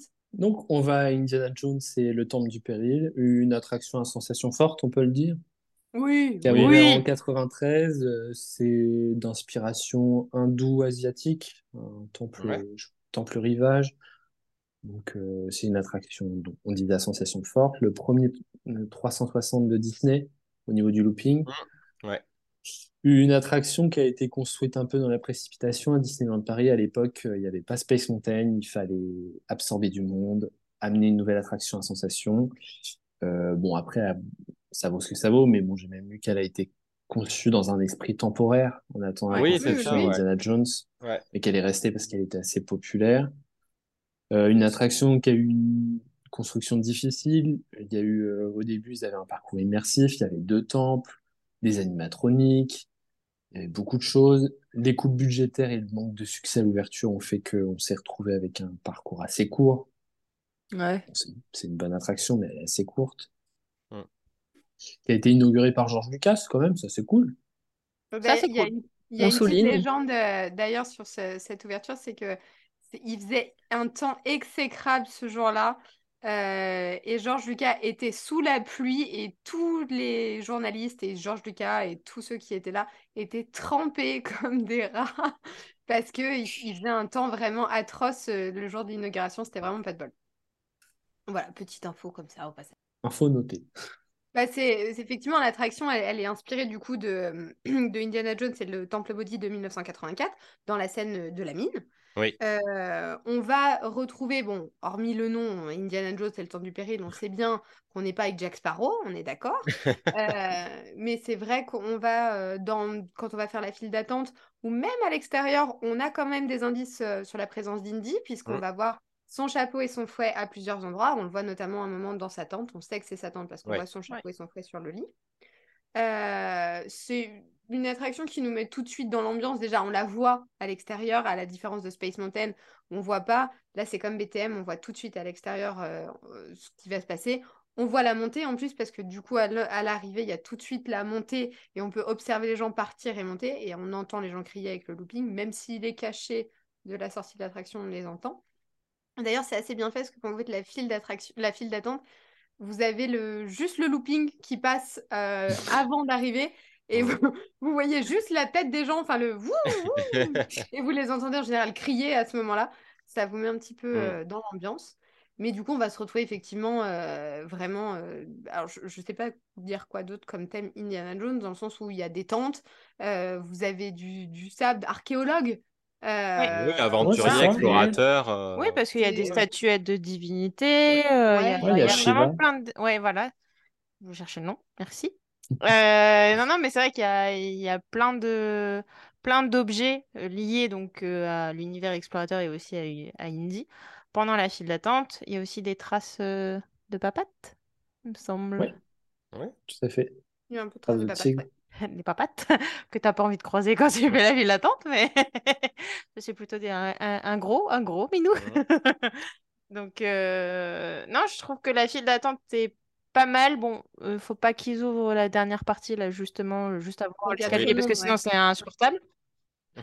Là, ça, ça te paraît vraiment interminable, mais, euh, mais le temple, euh, le temple est magnifique. Et euh, bah, encore une fois, enfin, de nuit, c'est... Mm. enfin, moi, je trouve Oui. ça beau. Ouais, Oui. bah, justement, vous avez en fait en bas, une fois que vous avez fait tout- tous les petits virolets, on va dire, que vous avez en bas, la, la dernière étape est un grand escalier. Vous avez des cobras énormes en pierre de chaque côté. Ouais. Et en haut de ces escaliers, vous avez des braseros, je sais pas comment. Mhm. Ouais, des Oui, énormes ouais, ouais, c'est ça. braseros. Et la nuit, il y a des flammes et c'est euh, totalement immersif. C'est vrai. Que ça, ça donne un, un petit, un côté en plus à l'attraction qui est, euh, qui, qui est- qui est magnifique. Bon, après, bon, c'est une attraction, elle, elle est, comme tu disais tout à l'heure, elle est très rapide, hein, elle dure 1 minute 14, donc on n'a pas vraiment le temps de, Ah de-. Même si vous avez peur, vous n'avez mieux. pas le temps de voir passer la chose. Oui. Alors, mieux. ça brasse un petit peu.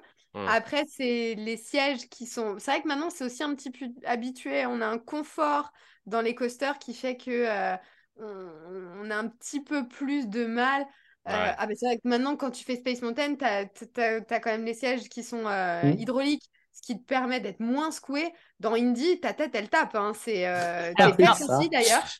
Bah, par, par contre, bon, dans Space Mountain, si tu serres trop justement le harnais, euh, Ah, plus de là, là, t'as- tu respires plus. Donc, Mm. euh, non, je suis d'accord, euh, Indy, bon, c'est c'est très spartiate. En même temps, ça va avec le thème de l'attraction, donc heureusement. Euh, non, mais le, enfin, le pire, c'est, pour moi en tout cas, c'est le dernier freinage. Voilà, tu te pètes, Ah, il fait mal, oui, c'est vrai. tu te pètes le dos, dernier freinage. Ouais, Mais, enfin, moi, brutale. Ouais. Ouais. Et le, par contre, le seul regret, c'est de ne pas l'avoir euh, fait. Je, je pense que j'étais petite euh, à l'époque, où, enfin, où j'avais très peur aussi, mais de ne pas l'avoir fait quand ils l'ont remonté à l'envers. Bah ouais, c'est c'est vrai que c'était le premier coaster qui a été, enfin le premier coaster à inversion de toute l'histoire des parcs Disney quand même. Et euh, du 1er avril 2000 à novembre 2004. Donc bah, moi j'avais entre 10 et 14 ans, personnellement je l'ai fait. et euh, et c'était... Moi j'en garde un super souvenir dans le sens où euh, c'était euh, tellement bizarre de partir dans l'autre sens que je, j'ai, enfin, j'ai adoré le faire. Après, maintenant, je le referai pas. Je sais pas comment. C'est-à-dire qu'à à ce moment-là, je trouvais qu'il était, que c'était super chouette de partir en arrière et qu'effectivement, bah, tu savais pas quand tu allais tomber. Alors nous, maintenant, on le fait souvent, donc on sait quand on tombe, on sait ce qui se passe. Mais en vrai, quand tu le faisais à l'envers la première fois, tu savais pas que tu avais deux énormes descentes et tu savais pas que tu te dirigeais vers un looping. Ouais. Euh, chose que quand tu es à l'endroit, tu le vois quand même. Mais c'était une bonne expérience. Je sais pas si aujourd'hui ça marcherait autant si on le remettait. Peut-être juste pour la nostalgie. Si ça marcherait. Bon, bah ça Bah, marcherait. Ouais, je Enfin, je, pense. je pense, ouais, euh, oui. que bah, ça a été, ça a été temporaire. Après, c'est un... enfin, je dis pas que ce serait comme euh, quand on a fait, euh, on a parlé d'Anten Mansion avec, euh, je leur dirai pas son nom parce qu'on sait pas, le- je sais pas le dire, euh, le fantôme qui n'est apparu qu'une semaine Oui. et qui a eu Oui. beaucoup de succès après. La, la Oui. boîte à chapeau. La boîte à oui, revenir à chapeau. Mais, euh, mais je pense que ouais, ça, ça marcherait bien quand même, parce que justement, tous ceux qui étaient petits à ce moment-là, euh, ou qui n'ont pas osé le faire, moi je pense que vraiment, c'est parce que j'ai pas osé le faire, euh, le feraient. Et euh, non, je pense que ça marcherait bien. Mais à, à l'époque, ils l'ont arrêté parce qu'il y avait beaucoup trop de plaintes Oui, des c'est ce que visiteurs. j'allais dire. ouais. Aussi. Je sais pas, je l'ai pas fait. fragiles. Non, mais c'est vrai que par contre, tu vois, tu Mais moi, je- fragile, mais les goûts ont changé au niveau des sensations. Les gens aiment toujours plus de sensations, donc Maintenant, ça oui. C'est ça. Et puis, euh, dans, quand tu le fais dans le sens normal, tu, vu que tu t'es secoué dans tous les sens, tu, tu te prépares. Quand tu vois le, Tu t'accroches. tu vois ce qui arrive Mhm. devant, donc physiquement, tu es peut-être préparé, alors qu'à l'envers, tu t'en rends pas compte et, et ça secouait peut-être beaucoup trop pour les gens et c'était compliqué de s'en remettre euh, en sortant de là, peut-être. Mais justement, c'est là où, euh, enfin, moi, je trouve ça tellement dommage que cette attraction, elle soit aussi violente, euh, parce qu'on a une, une file d'attente qui est ultra thématisée, qui est trop bien. Et en fait, on se retrouve dans un, un sèche-linge, quoi. Et en sachant que du coup, à titre de comparaison, en tout cas pour Disney, c'est le, le constructeur qui a fait Indiana Jones, c'est le même qui a fait RC Racer. Donc du coup, on a quand même un, un niveau, par exemple, de freinage qui est quand même plus relax, on va dire. Et euh, voilà, un- enfin, le constructeur, c'est Intamin. Intamin a ouvert euh, une nouvelle attraction dans un autre parc concurrent, une des dernières euh, grosses attractions, euh, avec euh, un confort incroyable. Alors, pourquoi en fait ils font rien pour améliorer cette attraction et pour, pour la réhabiliter et mieux en fait, comme ils ont fait justement pour Hyperspace ou, ou d'autres attractions qui réhabilitent tout simplement? Après, c'est dans le thème. Je veux Ouais. dire, euh, dans le film, elle est hard, hein. Ouais, Ouais, mais- mais Euh, non. Je veux dire, dans le film, t'es Franchement, dans... ils s'échappent dans une mine sur leur, euh, leur Non, non, wagon. Ça secoue dans vraiment. tous les sens. Ça Ouais, me mais non, elle est, pas elle plus est que ultra ça. hard. Non. Moi, je pense qu'elle est juste vieillissante et qu'ils veulent pas foutre de thunes là-dedans, en fait. Voilà, Oui, c'est c'est ça. ça. Parce que franchement, ils peuvent vraiment faire autre chose euh, en termes de sensations. C'est pas possible. Alors moi, ça me dérange pas. Je pense aussi que c'est dans le thème. Par contre, enfin que c'est ça colle à Indiana Jones. Je suis d'accord qu'il pourrait faire un petit truc comme dans Space pour réhabiliter. Après, cela dit, euh, pour l'attraction que c'est, c'est-à-dire que quand tu viens faire Indy, tu viens faire Indy, c'est une minute. C'est pas du BTM. On n'a pas de thématique, euh, enfin de thématique, de story principale. On est juste dans une mine, ça va très vite, comme disait Yann. Ça fait bim bam boum et tu sors, tu fais waouh, ouh là là. J'ai mal au cou. euh, Enfin, Au dos. Ouais, c'est ce qui manque. C'est un peu comme Hyperspace maintenant, c'est-à-dire qu'il n'y a plus rien. Enfin, on en parlera plus tard, mais il n'y a, il y a plus rien. C'est-à-dire qu'on n'est plus. Avant, on allait de la Terre à la Lune. On avait tout un passage où on passait. Enfin, c'était. Il y avait une story. Là, Indiana Jones, on est juste dans la mine et ça fait bim bam boum. C'est C'est c'est vrai. vrai qu'ils pourraient améliorer un peu le confort, comme ils ont fait dans BTM. Maintenant, ils nous ont mis des petits coussinets dans les wagonnets. Euh, c'est pourquoi pas nous mettre ça au niveau peut-être de, des fesses, enfin sur les côtés des cuisses, sur les hanches, où euh, vous avez euh, souvent le bas du dos qui tape. Ça pourrait peut-être être pas mal, ou alors remettre un peu plus de mousse au niveau des, des, des harnais, je ne sais pas ce qui pourrait être possible. Mais vu qu'ils avaient prévu à un moment donné d'ouvrir un deuxième indie qui était parti sur la thématique plutôt du de je vais y arriver comme dans l'autre comme dans le parc aux États-Unis où euh, vous, vous suivez Le Adventure. euh, maudit. Voilà, euh, ouais. voilà, c'est ça. Donc ils avaient prévu de faire ça. Bon, finalement, je pense que ça ne verra Ouais. jamais de jour chez nous, puisqu'ils ont décidé de faire Frozen Land et grand bien leur face. D'ailleurs, je les remercie. Attends, Mais euh, il y a toujours que- la place, hein. il- Mm. ouais, c'est vrai, il y a toujours la place derrière. Mais il n'y a Et pas le budget. pour l'instant, ils sont pas prêts à investir dedans parce qu'on a Indiana Jones, parce que ça marche. Et, euh, et qu'il n'y a pas besoin d'aller plus loin. Je pense que pour l'instant, ils sont assez basiques là-dedans. Après, ça marche. euh, maintenant, tu le vois plus. euh, tu, tu... Moi, je trouve que c'est un, un bon comparateur quand il y a du monde, dans le sens où maintenant, quand tu vois qu'il y a allez, 60 minutes à Indiana Jones, tu dis, ouais, il y a du monde. Parce qu'en vrai, euh, souvent, on le voit à 5-10 minutes. Hein. Ouais. Parce qu'elle est au fond aussi. Il y a que ça. Ouais, Elle est au fond, et moi, je trouve qu'elle est vieillissante de toute façon. euh, Oui, non, mais c'est sûr que par rapport aux autres coasters qui font maintenant, elle est pas confort. Pas du tout.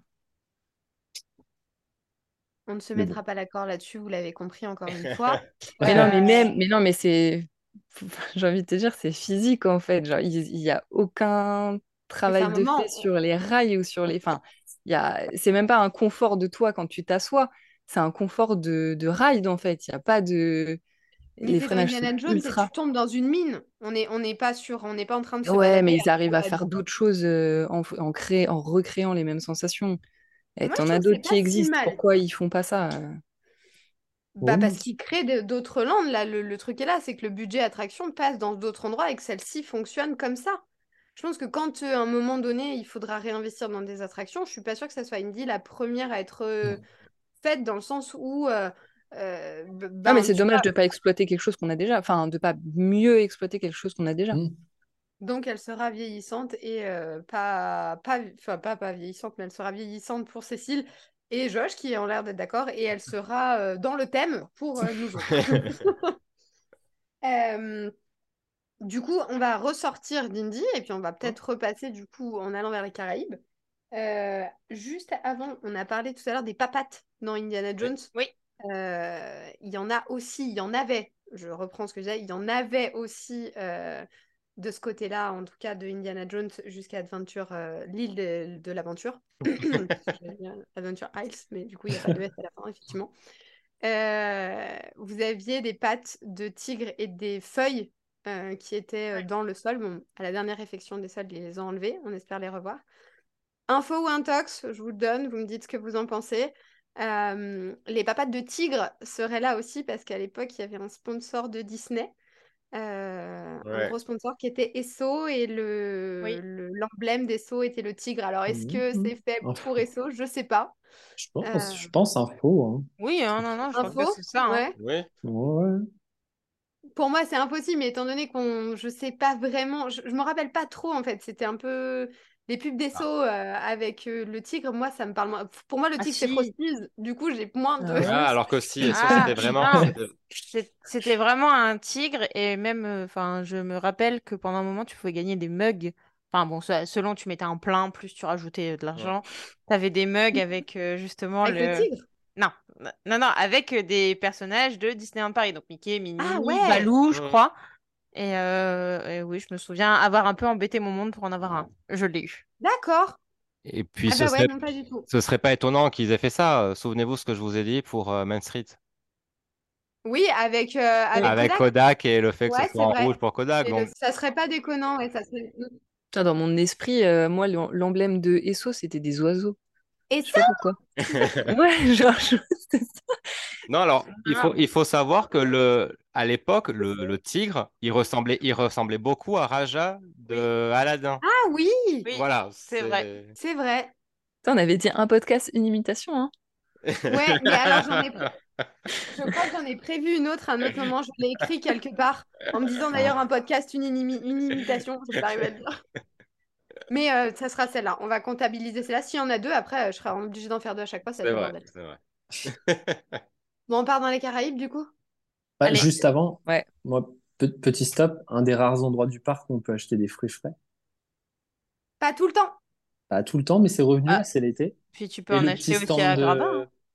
le petit stand Bah de ouais. popcorn d'Adventureland, qui est par là, il me semble. Ouais, il est entre les toilettes et euh, l'entrée d'Indiana Jones. Bon, il est tout le temps fermé, mais il est là. C'est Oui, bah, justement, il est tout le temps fermé. Ah oui. Mais euh, bah donc, euh, si tu veux faire le petit aussi euh, truc, c'est en sortant, donc tu as une boutique quand même de l'attraction. Ah oui. que je trouve. Bah, alors justement, je. Enfin, il y, a- il y a des produits Indiana Jones, il y a de nouveau des produits Roi Lion. J'adore le Roi Lion, hein, mais peut-être un peu, un peu trop présent quand même sur Adventure, euh, Adventureland. Euh, donc, bon, je trouve que c'est un stop. euh, Enfin, tu passes vite fait en fait. Mm. Tu t'arrêtes même pas à cette boutique. C'est... Et c'est dommage parce Mm. que bon, il pourrait continuer à suivre le thème euh, de l'attraction. Mais donc, on continue. Eh ben, on, peut- on peut simplement partir en fait de, de quand vous sortez d'Indiana Jones et de cette boutique, vous pouvez aller tout de suite sur votre gauche et vous pouvez traverser en fait plutôt que de refaire tout le tour, de retourner devant le Pizza Outpost, euh, enfin le Colonel Hattie et euh, de traverser le pont pour repasser devant la cabane. Vous pouvez aussi couper, euh, passer là où Cécile nous disait où vous avez l'épave de la famille Robinson. Euh, vous pouvez passer sous le pont suspendu ou alors monter et passer sur le pont suspendu également. Ce qui est très drôle à faire, surtout à plusieurs. Vous pouvez tomber très rapidement. Euh, et, et vous balader, c'est c'est du truc qui sont sympas à faire, enfin des balades qui sont sympas à faire tout le temps. Et, et puis donc du coup, vous allez arriver, vous allez- on va forcément arriver vers les pirates. Enfin. Forcément, euh, enfin, tu peux mettre un certain temps. Moi, je me perds toujours quand même dans cette partie-là. C'est euh, justement, quand tu, vrai. te- Ouais. quand tu choisis de passer par là, Mm, mm. ça peut être long. Mais donc, on arrive aux pirates. Bah oui, d'ailleurs, Pirate, euh, oui, et puis on n'a pas dit tout à l'heure, mais quand on est en face, euh, enfin, au pied de, de l'arbre des Robinson, on a quand même une petite aire de jeu euh, de Oui. pirates, euh, au pied du bateau aussi, euh, petite aire de jeu pour les enfants, gentillés, avant d'attaquer euh, les grottes et... euh, Tu fais des jolies photos là-bas, juste au-dessus de l'aire de jeu. Ouais, ouais, ouais, Ah bah, oui, t'as une belle vue sur le, sur le bateau, donc c'est vrai que c'est assez sympa avec la végétation, ouais. Mm. Et puis euh, le bateau, enfin moi je suis montée dedans. Je sais pas si vous avez pu monter dedans à un moment dedans. Ouais, mais, euh, si. Oh, il y a Ah ouais, euh, ouais, il y a longtemps, Oui, il y a très longtemps, oui, mais c'est vrai Mm. que le Jolly Rogers, avant, on pouvait aller dedans euh, comme on Ouais. voulait, quoi. Pourquoi ils l'ont fermé d'ailleurs? Enfin, Je pense qu'il manquait de normes de sécurité euh, ouais. au niveau. Il fait vraiment bateau une fois que tu es dedans, mais s'il n'y a pas quelqu'un qui contrôle vraiment ce qui se passe, Ouais, ouais. n'importe qui peut basculer de l'autre côté. Je Ouais. pense qu'il est trop, euh, il est trop Ouvert dangereux au niveau ouais. pas sécurité, ouais. C'est dommage. Et donc, du coup, effectivement, on a cette petite aire de jeu. Ouais. Et une fois Euh, qu'on a passé ça, on, on peut passer sous la grotte, quoi. Enfin, on, on rentre dans les cavernes. Parce qu'à part Ouais. l'air de jeu, il n'y a rien à ce niveau-là. Non. Donc, euh, La plage des pirates. Ça, c'est le nom de l'aire En de jeu? Oui, oui. oui. oui, oui, oui. Et donc, après, on arrive donc euh, Ben Gunn's euh, Cave. Cave. Ouais.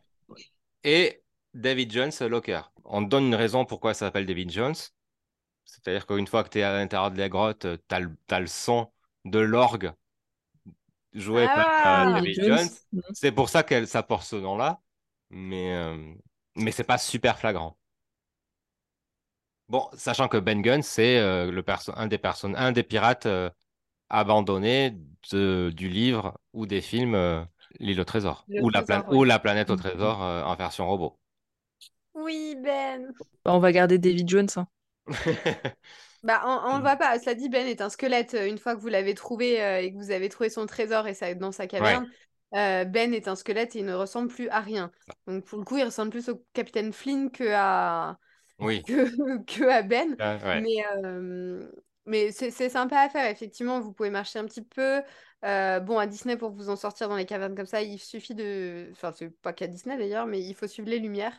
Euh, en plus, il- en général, si vous suivez les lumières, vous arrivez toujours à sortir au bout d'un moment. Euh, puisqu'ils sont quand même obligés un petit peu de vous indiquer le chemin, Hmm. au cas où. Mais Même ça- si, effectivement, Laura, je suis d'accord avec toi, on se paume quand même assez souvent. Eh, elles sont très sombres encore, cette, ces cavernes. Ouais, ouais, ouais. Ah oui, Là, vraiment, pour voir les détails à l'intérieur, que ce soit le trésor et tout ça, enfin, c'est vite. euh, Bah, il faut pas qu'il fasse grand soleil Ouais. dehors, quoi. C'est... faut le faire en fin de journée. euh, ouais. Mais euh, bah après, on en reparlera plus tard. Mais euh, par contre, euh, à certains événements, c'est ca- c'est grotte, pardon. Carrément C'est cave, pardon. Alors, ces Peuvent grottes devenir sont, creepy.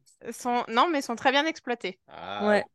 oui, oui. Voilà. Mais ça, on en reparlera plus Une tard. fois qu'on est dans ces grottes, on peut quand même aussi passer dans la tête du squelette. Quand on est de l'autre côté, du coup, on voit que Oui. c'est là une grosse tête euh, de squelette. C'est ça. Euh, School Rock, enfin la, la... School Rock, ouais, c'est ça.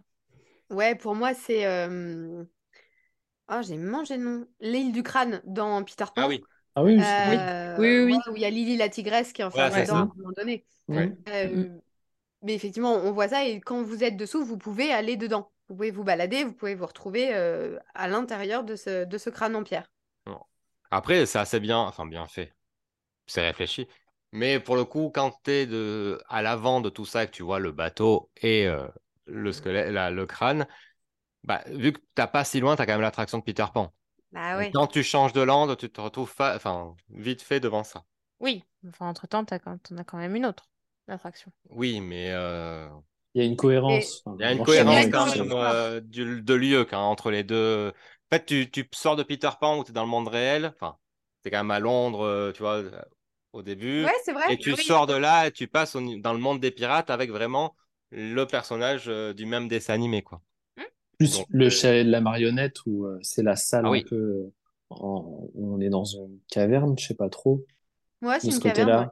Bah, Oui, c'est euh, dans une ça, grotte, ça reprend euh, Pinocchio, si je me trompe pas. la grotte. Ouais, C'est ça. il y a la Ce cage. côté-là, euh, Il y a les cages, ouais. C'est ça y a une de- cohérence. La- Euh, la oui, ça reprend la- l'épisode de la cage, de la cage Ouais. euh, de Pinocchio. Le lien avec euh, Fantasyland est plutôt bien fait Ouais. de ce côté-là. Bah, c'est vrai que d'un côté, on a Peter Pan, et du coup, comme tu dis, on sort, on a le... on tombe tout de suite sur School Rock et le Jolly Rogers, Mm. qui nous met du coup un peu dans le pays imaginaire. Et euh, de l'autre côté, tu es dans le chalet de la marionnette, c'est quand même c'est le seul resto qui... du parc qui a deux entrées dans deux landes différents. Mm. Mm. Et Mm. tu sors et t'es du côté euh, caverne aménagée des pirates, quoi. Ouais.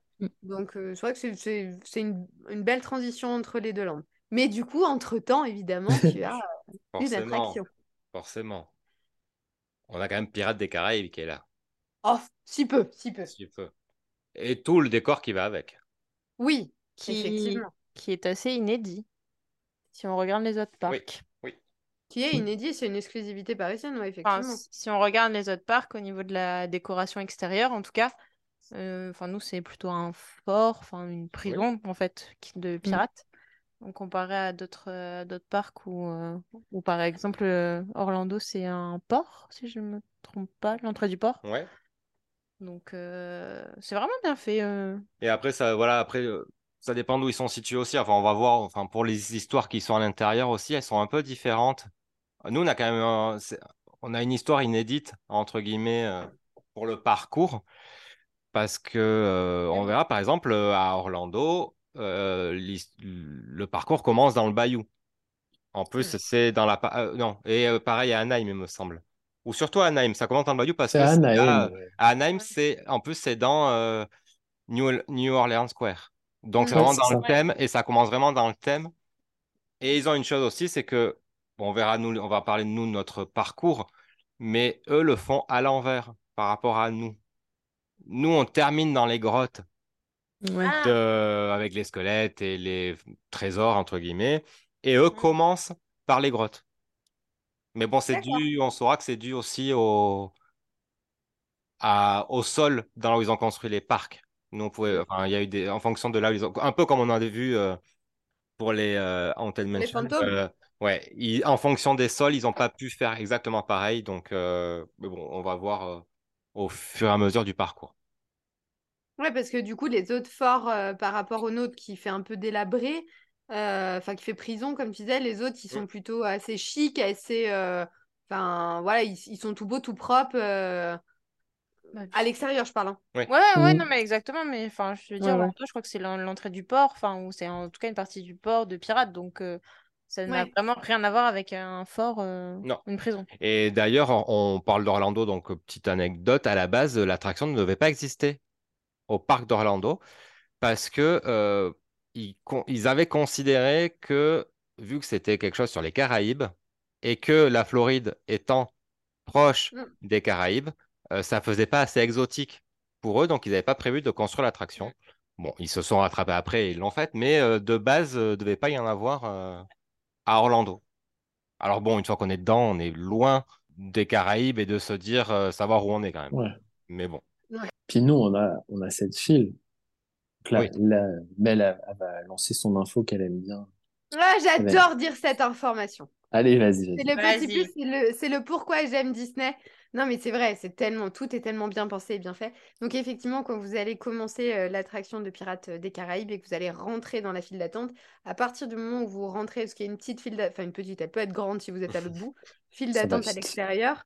Mais à partir du moment où vous rentrez dans le fort, en fait, toute cette partie, si vous marchez à allure normale d'un adulte, c'est le temps exact à vos yeux pour s'habituer au noir. Mm. Donc c'est fait exprès, vous arrivez à la file d'attente. Donc tout ce temps où vous allez marcher, c'est fait exprès pour que vos yeux s'habituent, que quand vous arrivez, que vous montez dans le bateau, ça y est, vos yeux sont habitués à l'obscurité. Ouais. Donc j'adore cette info parce qu'effectivement, c'est le, le petit plus imaginaire de Disney qui me fait kiffer. Bon, euh, euh, et quand même, enfin, cette attraction, euh, quand tu penses à l'attraction, tu penses à une odeur. Ouais, Évidemment. elle a une vraie Ah bah, identité à ce niveau-là. ouais. Ah ça c'est sûr. Hmm. Et euh, vous saurez que le- la façade s'inspire de bâtiments qui existent. Enfin, ils se sont basés sur des forts euh, qui se trouvent à Porto Rico, par exemple, ou, ou aussi inspirés euh, du- de mm, bâtiments qui seront dans le golfe du Mexique ou à Haïti. Mais voilà, c'est vraiment des choses qui existent. Alors, ça existe, plus ou moins. Il y a juste une particularité qu'ils ont adaptée à l'Europe. C'est la tour centrale. Ben, quand on fait la file d'attente, il y a une tour, une tourelle. En fait, la forme est plus européenne que vraiment euh, des formes qu'on aurait pu trouver euh, qui étaient plus carrées euh, dans, dans les îles euh, et dans ces endroits-là. Voilà, c'est vraiment très français, très européen d'avoir une tourelle ronde.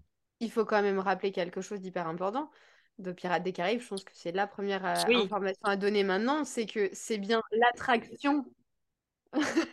Ce qui est, c'est, il y a bien, c'est bien l'attraction qui a donné Oui. lieu à Oui. la saga des films et non l'inverse. Ouais. Oui. C'est Ouais. Ça, c'est hyper important à le dire parce qu'aujourd'hui, on entend Pirates des Caraïbes, on s'attend à trouver Jack Sparrow, mais il- en vrai, c'est, euh, c'était pas ça à la base. C'est l'attraction qui a donné euh, cette, euh, cette superbe saga de film qui n'est d'ailleurs pas terminée, j'espère. Cœur, cœur à toi, Johnny.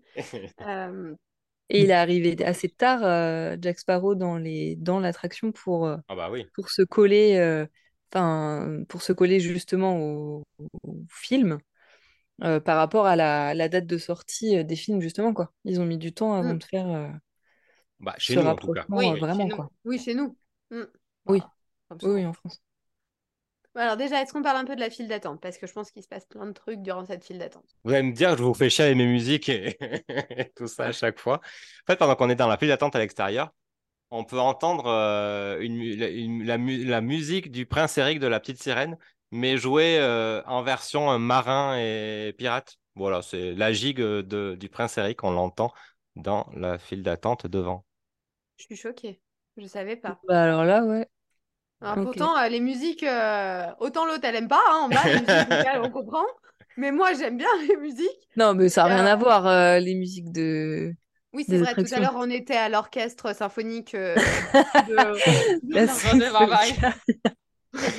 Bah, après, on, on, on va t- on fait rarement la que l'on à l'extérieur aussi. hein, donc, euh, Ah bon? donc on l'en- bon, souvent, on arrive à rentrer rapide. Quoi. Et puis, vu qu'on ne sait pas trop se taire, on a peut-être pas le temps C'est d'entendre la musique qui passe. C'est aussi ça. Je ça, pense que c'est ça. Et donc, une fois qu'on est rentré dans cette euh, très belle musique, Ouais. parce qu'il y en a plusieurs qui passent, évidemment, il y a la musique phare des pirates. Il y a aussi, depuis 2017, là, ils nous ont mis les musiques de la saga, forcément, bien sûr, base. bien sûr. Et, euh, et une fois qu'on est dedans, qu'on a senti la bonne odeur euh, typique de Pirates des Caraïbes, euh, qu'est-ce qu'on voit dans cette file d'attente? Qu'est-ce qui se passe? Bah, on arrive là, on est à l'intérieur du fort qu'on voit de l'extérieur. Oui, On oui. rentre par une petite porte euh, dérobée et on, on est un peu dans. Ça, al- ça s'alterne entre prison parce que tu vois quand même des cachots et des salles de torture. Et on est un peu dans des salles d'armes parce que tu vois aussi euh, tout ce qui va être canon. Et euh, d'ailleurs- dans une des petites salles, il y a une petite, il y a des fenêtres dans ces cachots. Et à travers d'une des petites fenêtres des cachots, alors ça a été rajouté euh, récemment, hein, on peut apercevoir un panneau avec marqué dessus pire, alors en anglais, donc je vais vous le faire en français parce que je sais que vous allez rigoler si je vous le fais en anglais. Euh, pirate, justement. euh, vous voilà, vous voilà prévenu. Et en fait, c'est la même pancarte qui est dans le premier film quand on, découvre Jack Sparrow qui arrive euh, bah, au port. Dans le premier film, en fait, il y a cette pancarte avec les squelettes qui sont pendus- suspendus à côté. Mm. Et donc, ils nous ont mis la même pancarte dans la file d'attente. Donc, il faut bien chercher. On l'aperçoit à travers une petite fenêtre euh, dans les cachots. Et même ça, il y a, si on regarde justement tous les, tous les cachots, il y a encore plein de Ah oui. détails. et, euh, Enfin, elle est géniale aussi, cette, euh, cette file d'attente. À un moment, vous avez une, euh, une, euh, une table, enfin une, une salle, pardon, où le sol s'est effondré. Mm. euh, et Ah vous oui. avez une table qui est dessus. Et sur cette table, il y a une carte au trésor euh, qui est marquée. Et donc, du coup, si vous regardez bien sous... Enfin, vous regardez bien. Je ne sais pas si vous arriverez à voir de là, mais en tout cas, vous le verrez à la fin de l'attraction. Euh, cette, ce, ce sol s'est effondré. Il y a la carte au trésor et en fait, sous le sol effondré, c'est la dernière scène de l'attraction Pirates des Caraïbes où vous avez les deux squelettes qui sont en train de boire de l'alcool et fêter tout ça, puisqu'il y a Mm. le trésor qui est pas très loin. Ouais. Ça, Ouais. vous le verrez à la fin. Mais c'est voilà, c'est des petits liens comme ça Mm. qui se font euh, tout le temps. Et euh, encore une fois, des petits détails qu'on adore, forcément. Et euh, ça. je vous ai parlé des canons. Et le, il me semble que c'est le dernier canon, parce qu'on arrive dans, il y a une succession de canons sur le côté gauche quand on la file. Et ben le dernier, c'est un vrai canon en fait du XVIIIe siècle qui fonctionnait euh, vraiment. Et... Ah, euh, et donc après, ils ont reproduit les mêmes du coup en partant Oui, du... après voilà, ils ont, il y en a un vrai, les autres c'est des faux, mais euh, oui, ils ont dû se baser sur celui-ci pour euh, pour faire les autres. Ok, super. Mm. Après, on va du coup, on continue à marcher. Et puis après, à un moment donné, euh, si on va arriver aux embarcations. Et je veux dire, on a, Oh. on se rend compte surtout, il y a Ah quand même un, un grand jeu de lumière tout le long. Si, si on va arriver aux embarcations, mais quand on fait cette file d'attente, comparé à, aux autres parcs, euh, euh, l'équipe qui a conçu en fait euh, l'attraction Pirates des Caraïbes, enfin les décors et tout ça, venait du, de l'opéra et du théâtre. Donc ils ont utilisé les techniques euh, des lumières, euh, les Ah oui. lumières, les ombres. Ils ont, ils ont mieux géré les, ces éléments-là pour, pour justement augmenter l'ambiance et, euh, et qu'on soit vraiment euh, immergé dedans. C'est une des meilleures films de Disneyland Paris. Mm. Enfin, Ouais. même peut-être tout, tout parc confondu, mais. Et au début, ça devait être aussi un parcours scénique. quel enfer. avaient, euh, Oui. Quoi? Ouais. Avant, euh, au lieu d'arriver justement à l'embarcation, on aurait dû faire l'attraction à pied. Bah, c'est-à-dire que on en a parlé l'autre jour pour Anaheim euh, et en fait dans cette zone, c'est un peu comme avec Haunted Mansion. Ils devaient construire un truc, un parcours scénique avec la Maison des Horreurs, un Ouais. espèce de musée et dont un bateau pirate où tu pouvais te promener dedans. C'était censé être un grand complexe euh, où ils avaient ils mélangeaient tout à la base. Donc oui, tu as raison, euh, Cécile. Mais grâce au ciel, nous irons dans des embarcations, dans des petits bateaux et nous nous laisserons guider pendant tout le long de cette balade. Nous sommes très contents. Il n'y aura pas de marche. Non, non, non, non, non. Et donc, une fois qu'on est arrivé là, on va, on va quand même monter sur les bateaux, enfin, hein, parce que bon, on, va- on a l'impression qu'on n'y arrive pas. Et nous, alors, on n'est pas le seul parc, mais quand on commence, on passe par le, on, on longe le restaurant. Donc, on n'est pas le seul. Il y a, on est, il y a au moins, il me semble, trois parcs où on longe euh, une- un restaurant, une cafétéria ou quelque chose comme ça. Et donc, nous, on est euh, peut-être le seul parc où on monte pour commencer l'attraction. D'accord, les autres, ils descendent après. Ouais, ouais, les autres ont une descente ou deux, mais eux descendent alors que nous, on monte. euh, D'accord. pour commencer l'attraction et c'est dû, bah voilà, pa- pareil, la nappe phréatique étant trop proche, on monte pour passer au-dessus du niveau et on a moins à descendre euh, Oui. après. Euh, t'as l'impression que tu vas jamais la monter d'ailleurs, mais Très long parfois, c'est très long. oui, long. autre chose. Suivant bien comment, fait. suivant comment l'embarcation est chargée, ça peut être aussi un peu compliqué. Mais euh, bah, l- là maintenant, ça a été une nouveauté enfin, avec la ré- grosse Mhm. triade de 2017 où ils ont inclus euh, donc, du coup Davy Jones et. Ah, j'ai un trou de mémoire. Pardon. Euh, Et alors, Jack- je, je Jack- vous- Barbe. Barbe Noire? Barbe Barbe Barbe Noire, Noire, Barbe merci. Noire. Euh, donc l'un parle en français, l'autre parle en anglais. Euh, bon, Ah, tu parles de, au début, oui, oui. euh, la vidéo euh, qui est Ouais. projetée, qui, enfin, c'est- le- l'effet est très bien. Après, bon, je suis pas sûre que ça apporte non plus grand grand chose, à moins que bah tu te dis, ça y est, enfin, c'est relié au film. Ah oui, parce que, parce que pour le coup, la phrase qui est, qui est dit, c'est le titre quand même du dernier film qui est sorti de Pirates des Caraïbes. Voilà. Moi, j'aime bien juste Les morts ne racontent pas d'histoire. Ça me plaît à chaque fois Ouais. d'entendre Ouais. Euh, cette petite phrase. En plus, vu que c'est la fin, ils nous mettent un petit mot genre Les morts ne racontent pas d'histoire. Et puis on a un petit long. hein, Ah, la ça. voilà l'imitation. C'est pas celle-là, c'est pas celle-là. Effectivement, ouais, c'est c'est juste cette partie-là que, que... D'ailleurs, c'est dans cette attraction où il y a une autre imitation à faire. Je vous la ferai tout à l'heure. Mais effectivement... On fait pas euh, trop, hein, parce que C'était le euh, de la fin. C'était à cet endroit-là que... Enfin, c'est c'est sympa, ça met un peu dans l'ambiance. Ouais. Après, faut que ça marche. Parce que perso, moi, je me suis Ouais. fait quand même pas mal de montées et ça ne marche pas.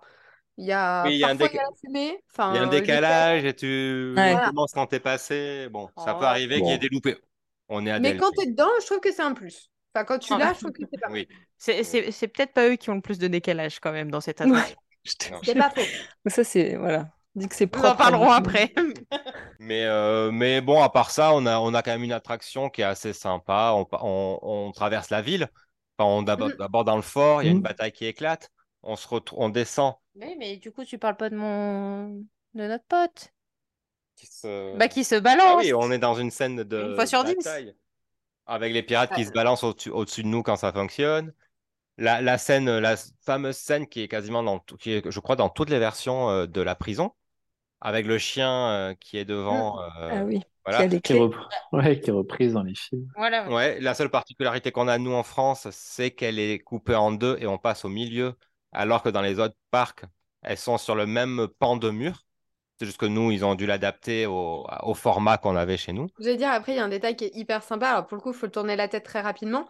Mais une fois qu'on est... on a fait cette grande montée un peu euh, difficile et que on commence à rentrer dans le fort, juste avant de passer, euh, on va voir donc notre copain qui se balance Mhm. et euh, on l'appellera Jean-Jacques. Donc, Jean-Jacques se balance et ensuite, on a à cet endroit-là, euh, vous pouvez voir ce ce qui se passe en bas. Donc, c'est-à-dire Ouais. c'est le seul point où vous, vous voyez qu'il y a un bateau, un énorme bateau, parce qu'il est en taille réelle, enfin, euh, pseudo-réel, hein, entre guillemets, il n'est pas aussi gros que ceux que vous pouvez trouver, mais il est très très gros quand même. Et vous, vous le voyez, il est en train d'attaquer le fort. Nous, on est dans le fort, et du coup, on va passer après, on- et on voit que le fort se fait attaquer quand on passe dans la prison. Et euh, c'est vrai que c'est sympa. Alors, il faut tourner la tête très rapidement pour le voir parce qu'on passe très vite. Mais, euh, mais c'est un petit point sympa à voir parce Mm. que c'est c'est vrai que bah, on est vraiment, pour le coup, il y a une super story. On est vraiment, on Ah passe oui. pas de scène en scène sans savoir où on va. Tout se, on, on voit tout. Ouais, ouais, mais c'est ça, on, on, on sait où on va et pour le coup, ça, ça reste cohérent dans l'histoire. On, on a Mm. commencé, on commence dans le fort, il y a la prison, il y a les pirates. On, on finit par descendre devant ce fameux bateau où on se retrouve au milieu des boulets de canon. Et on arrive en ville ou une ville où qui est, euh, qui est habitée uniquement quasiment par, que, que par des pirates. Et là, on va commencer à retrouver des, plus de personnages parce que jusqu'à présent, on en a vu deux, trois qui se baladaient, mais Mm. on n'est pas grand monde. Et là, on arrive vraiment dans une ville habitée. Parce qu'ils sont quand même très nombreux. euh. Ouais, c'est- vivant. Et euh, petite chose, la personne qui a créé les, les moules originaux des, de tous les personnages de, de pirates, qui s'appelait Blaine Gibson, en fait, il, il reproduisait des visages de gens qui croisaient dans la rue. Waouh! C'est-à-dire qu'en fait, par exemple, le maire qui se fait plonger dans l'eau, enfin, dans le, qui est attaché dans le puits, euh, ben, il était au restaurant un jour avec sa femme et il a croisé, il avait un mec assis à la table à côté de lui. Il s'est dit, tiens, celui-là, il ferait un bon, un bon maire. Et donc, il a, il a reproduit euh, comme ça, euh, Je sais pas si c'est flatteur, mais. pas sûr. Ouais, Et bon, il reproduisait les gens, il reproduisait les gens qui croisaient dans la rue. Dans cette ville, on a une scène, nous, qui a changé dernièrement. Ouais. C'est la scène des enchères. Mm. La où, euh, à, à la base, ça que je voulais faire! à la base, on vendait les femmes. Donc, c'était que Et- des pirates qui vendaient les femmes euh, là. Et depuis, il donc, faut de- que tu laisses Mel faire ça. depuis peu, Non, non seulement. c'est. Donc, vas-y, Mel, depuis peu, qui c'est qui. Bah, du coup, on a perdu la rouquine. hein. Moi, c'était vachement mieux. Je préférais quand on Mm. voulait la rouquine. Ah, je veux la rouquine. C'était vachement oui. mieux. Parce Alors que là, maintenant, quand c'est elle euh, qui. Non, qui vend les c'est- armes, On veut des armes, comme la rouquine. Ouais. c'est moins drôle. hein. Franchement, euh, nous, elle dit des choses que, bon, on s'en- enfin, il n'y a pas un échange particulier, que dans les zones de parc, ils parlent de David Jones. La rouquine euh, Ah. parle et elle parle de. David Jones. Alors que chez nous, je crois qu'elle ne parle pas. Non. Non, Voilà. Donc c'est bon, dommage. Et là, on continue et on découvre pour le Pour la première fois, première maintenant. fois, on a quand même Jack Sparrow qui est là, euh, caché. Donc on a- c'est des scènes qu'on a partout dans tous les dans tous les pirates qui existent, il me semble. La scène du tonneau. Euh, sachant que dans d'autres endroits, il se cache ailleurs en ville, en plus du tonneau. Mm. Pas- D'accord. Enfin, on peut Ouais. le voir avant cette scène. Et pareil, il y a une interaction avec euh, Jack où on peut entendre euh, que le, le personnage là qui est juste devant le tonneau euh, se demande où est Jack et qu'il faut à tout prix le capturer. Ah, et- ouais, il se dit ça et à la main, ce mec ou à côté de lui, il a une, ca- la- une carte avec un plan. Et en fait, ce que Jack fait là, c'est qu'il il regarde sur la carte pour trouver le trésor. Qu'il trouve, vu qu'à la fin, on le voit sur le trésor. Mais Et- il ouais. est là pour trouver le trésor. Quand on arrive là, là, juste après, on a la fameuse scène Des duellistes. Non, mais parce que ça me déprime. C'est parce que ça me déprime. Mais oui, du- la les duellistes. qui sont là. Et donc, cette scène qui est unique à Paris. On se demande Et qui pourquoi. aurait inspiré euh, Jack et Will. Exactement, ça viendrait de là. Parce qu'avant, c'était deux hommes qui Oui. faisaient le duel, dont un qui ressemblait euh, beaucoup à Will Turner, voilà. Et maintenant, euh, pareil, avec la réhab de 2017, euh, ils ont mis une femme pour faire de la parité. Mais elle n'est pas plus douée. Non, bah Elle- d'ailleurs, on voit que ça ne touche que- pas Ça se touche pas. Quand on les voit, quand on les voit, exactement. Mm. Quand on les voit. Ou qu'il y a le son, du coup, parce que des fois, ils bougent, mais il n'y a pas le son non plus Ouais. des épées, donc ça peut Ouais. être un peu bizarre. ils ont beaucoup de mal avec Euh, cette scène. hein. Ouais, ces deux, ces duellistes ne sont pas. euh, mm, mm. Voilà. Ils sont pas raccords Ouais, c'est ça. sur leur manière de combattre. Ouais. Et après, euh, eux, on continue, dans la- on arrive dans la ville en feu, qui est un peu la fin de la zone euh, pirate euh, vivant, on va dire. Ouais, c'est ça. Voilà. Et euh, d'ailleurs, euh, quand on arrive dans cette ville, il y a trois tonneaux accrochés qui font bah, forcément une tête de Mickey. Et une fois qu'on a fait ça, oui, bah, c'est la dernière descente qu'on va avoir euh, dans la l'attraction. Le moment de la photo, on arrive dans les grottes, où maintenant on découvre euh, Une exclue parisienne aussi. Et je tiens à dire aussi, quand on descend, si on regarde bien euh, la... Enfin, en arrivant en fait dans la, dans la grotte, si on lève les yeux, il y a euh, une tête de mort. Oui. Qui est dessinée avec les, euh, Ouais. avec les rochers, ouais. Et sur la gauche, il y a une mouette qui est là de temps en temps. Il y a une mouette, oui. Il y a une mouette. Mais bon, je l'ai déjà remarqué parce que la première fois j'ai eu peur. Je dois avouer, je croyais que c'était une vraie. Beware, les popos on Oui, parlait de, les- la montée qui est très longue, mais ça s'explique aussi parce que nos chutes sont bien plus impressionnantes que Oui. pour avoir testé celle à Orlando où C'est tranquille. c'est tranquille. C'est une mer des Caraïbes euh, paisible. C'est une vraie chute, hein. Pour le coup, euh, quand on s'y attend pas, ça peut être surprenant. Et donc, du coup, on arrive à l'exclue parisienne euh, qui n'existe que chez nous depuis 2017, c'est Barbossa. Ouais. Oui. Qui est magnifique. Très bien fait. Ouais. Ouais. Ah bah moi, je vous rejoins pas du tout. Je... Pour une Ah fois. ouais Ah, c'est moi pour une fois Ouais. Hey Ah, Moi, je trouve Barbossa absolument atroce. Je trouve qu'il est Oh. super bien fait, mais alors par contre, quand il y a le jeu de lumière, je n'ai pas, je ne comprends pas. En fait, c'est-à-dire qu'on est sur le même principe, il est fluo, quoi. Mais non, pas- il, Ah oui. Ouais, mais oui, je oui, sais que t'aimes bien les C'est d'un stade à un euh, autre verts, stade. mais- euh. Non, non. Et pour le coup, pour savoir, pour voir ce qu'ils ont fait à Shanghai, Faut- eh ben, J'allais dire Ah exactement ouais. la Ouais, même mais c'est chose. bien. Non, Non, non, non, mais- non, Ouais, mais non, mais vous vous, pouvez vous pas comparer. l'incomparable. Vous pouvez pas comparer. Bah, enfin. ouais, la je peux pas comparer. Alors, on me, je me permets de comparer quand même, puisque la dame ici présente tout à l'heure nous a dit que Indiana Jones était euh, vieillot et euh, vieillissait très mal, euh, qu'on était capable de faire des choses. Pourquoi on ne le faisait pas là? Et ben, je redis la même chose. Mais Pourquoi parce que la réhab, elle est beaucoup plus, elle est beaucoup plus Bah, récente. Justement, c'est pire. C'est-à-dire Ouais, mais ils partent pas en réhab tout le temps, tu vois. Et Indiana Jones, c'est depuis quand qu'ils ont pas fait une grosse réhab euh, de malade, tu vois? Bah, ju- justement, du coup, entre-temps, ils avaient fait des choses, tu vois, depuis Bah non, là, ils l'ont sorti. Après, il y a 1993. eu Tokyo avec une autre, euh, une autre euh, technologie. Shanghai. Ouais, Ouais, enfin, Pardon, Shanghai. J'étais restée sur l'autre. euh, Bah, à, à Ouais, mais Tokyo, il y a un c'est le même parcours, sauf qu'il n'y a pas la franchise Indy, mais... euh, Mais là, c'est vrai qu'effectivement, Shanghai euh, existant, ils auraient pu, Eh, Shanghai, c'était 2016, hein. Et la grosse auraient- rave de ils auraient pu Caraïbes, ils auraient pu- 2017, hein. ils auraient pu Ça s'inspirer. va, ça va. Ils auraient pu s'inspirer, mais parce que c'est vrai qu'à Shanghai, c'est c'est canon. Il est squelette Ah. et il devient euh, normal. L'argent, on dit. Ouais. Mais tout est des canon. Ah, mais Shanghai. alors, attendez, vous Bah, parlez. de- attendez, oh non, ah, on s'arrête. Je suis, je pense que ça nécessite un, podca- un autre podcast. Je pense Oui. qu'on pourra faire un podcast sur les Pirates des Caraïbes. Juste Voilà. pour Shanghai, quoi. Mais, mais Je vous, pense, parce que. vous, vous parlez que de Barbossa ou de l'attraction en... Non, que Barbossa. Non, juste de Ah Barbossa. non, de Que Barbossa, la- là. la- L'attraction, enfin, c'est bien que ça garde aussi le- l'aspect euh, d'avant Pirates des Caraïbes. Oui, oui, ils oui, ont oui, oui, inclus Oui, oui, des oui, oui, oui. trucs euh, Pirates des Caraïbes euh, Non, là, c'est de la saga. technologie ouais, qu'ils ont utilisée pour euh, Oui, Barbossa. c'est- Non, oui, c'est- ouais, la différence, c'est que Shanghai, c'est Bah oui, voilà. spécial film. Je veux dire, Oui. c'est nous, c'est l'attraction qui Voilà. a inspiré les films. Ça. Ouais, enfin, n'empêche qu'ils nous mettent une exclue. Ils auraient pu quand même Oui. un petit peu Oui. forcer sur Barbossa, sachant que juste après, on tombe sur la salle au trésor où on a un audio animatronique de Johnny, euh, pas Ouais. Johnny Depp, euh, de Jack Sparrow qui est juste Ouais. merveilleux. la, qui la- ressemble étrangement à Johnny Depp. Ouais, oui, avec la, La- voix française la- de Mark Wahlberg. la voix française, il il est pour beaucoup quand même. Bah, bien sûr, bien sûr. Ouais, mais bon, enfin, quand il a son cou en entier, quoi. Ah oui, quand ça bouge un un- peu là, un ouais. truc, Ouais. Oui. Là, là, c'est pas terrible. euh. Non, tu Et- sens que le raccord cou, euh, c'est pas bon. Je pense que c'est le point faible. La gestuelle est super. Oui, non, non, Le, c'est- la voix lui. est géniale. C'est lui. la- Les couleurs euh, sont. Tout sont est parfait. aussi. Alors que, bah, c'est vrai que Barbossa, je suis déçue.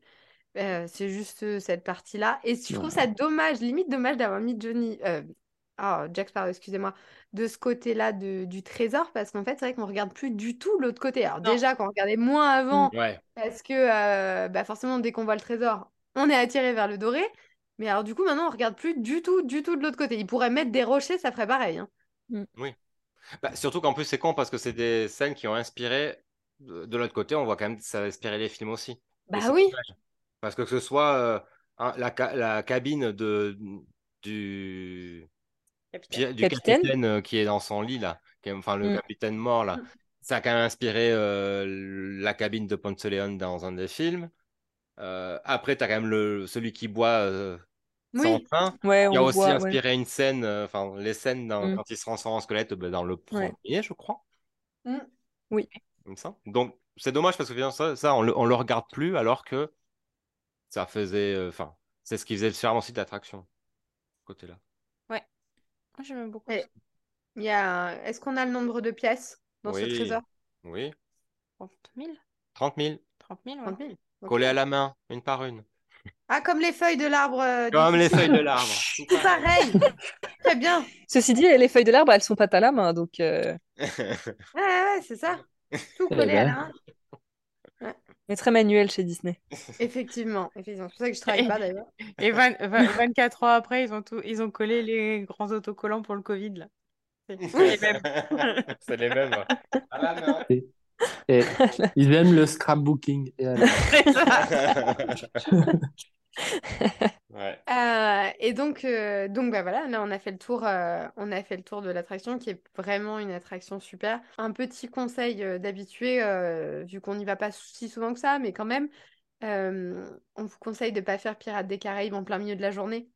Hmm. Simplement parce que vous allez avoir beaucoup beaucoup de queues. En plus, vous verrez pas grand-chose si jamais il fait beau. Donc faites-le très tôt le matin ou très tard le soir. Vous aurez que 5 à 10 minutes d'attente en général. Et, euh, et ça, ça permet vraiment de profiter de l'attraction.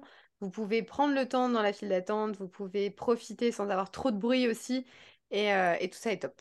Voilà. C'est un peu le, pour le coup, on l'a dit l'autre fois, mais c'est un peu comme pour Phantom. Je veux dire, si Ouais, tu le fais, voilà, si tu le fais en fin de journée ou en début de journée, c'est, tes yeux sont plus habitués, donc c'est plus, c'est Mm. plus sympa. Et tout ça sous une bonne musique, du coup. Oui, du coup, la chanson, euh, c'est Yoho. Euh...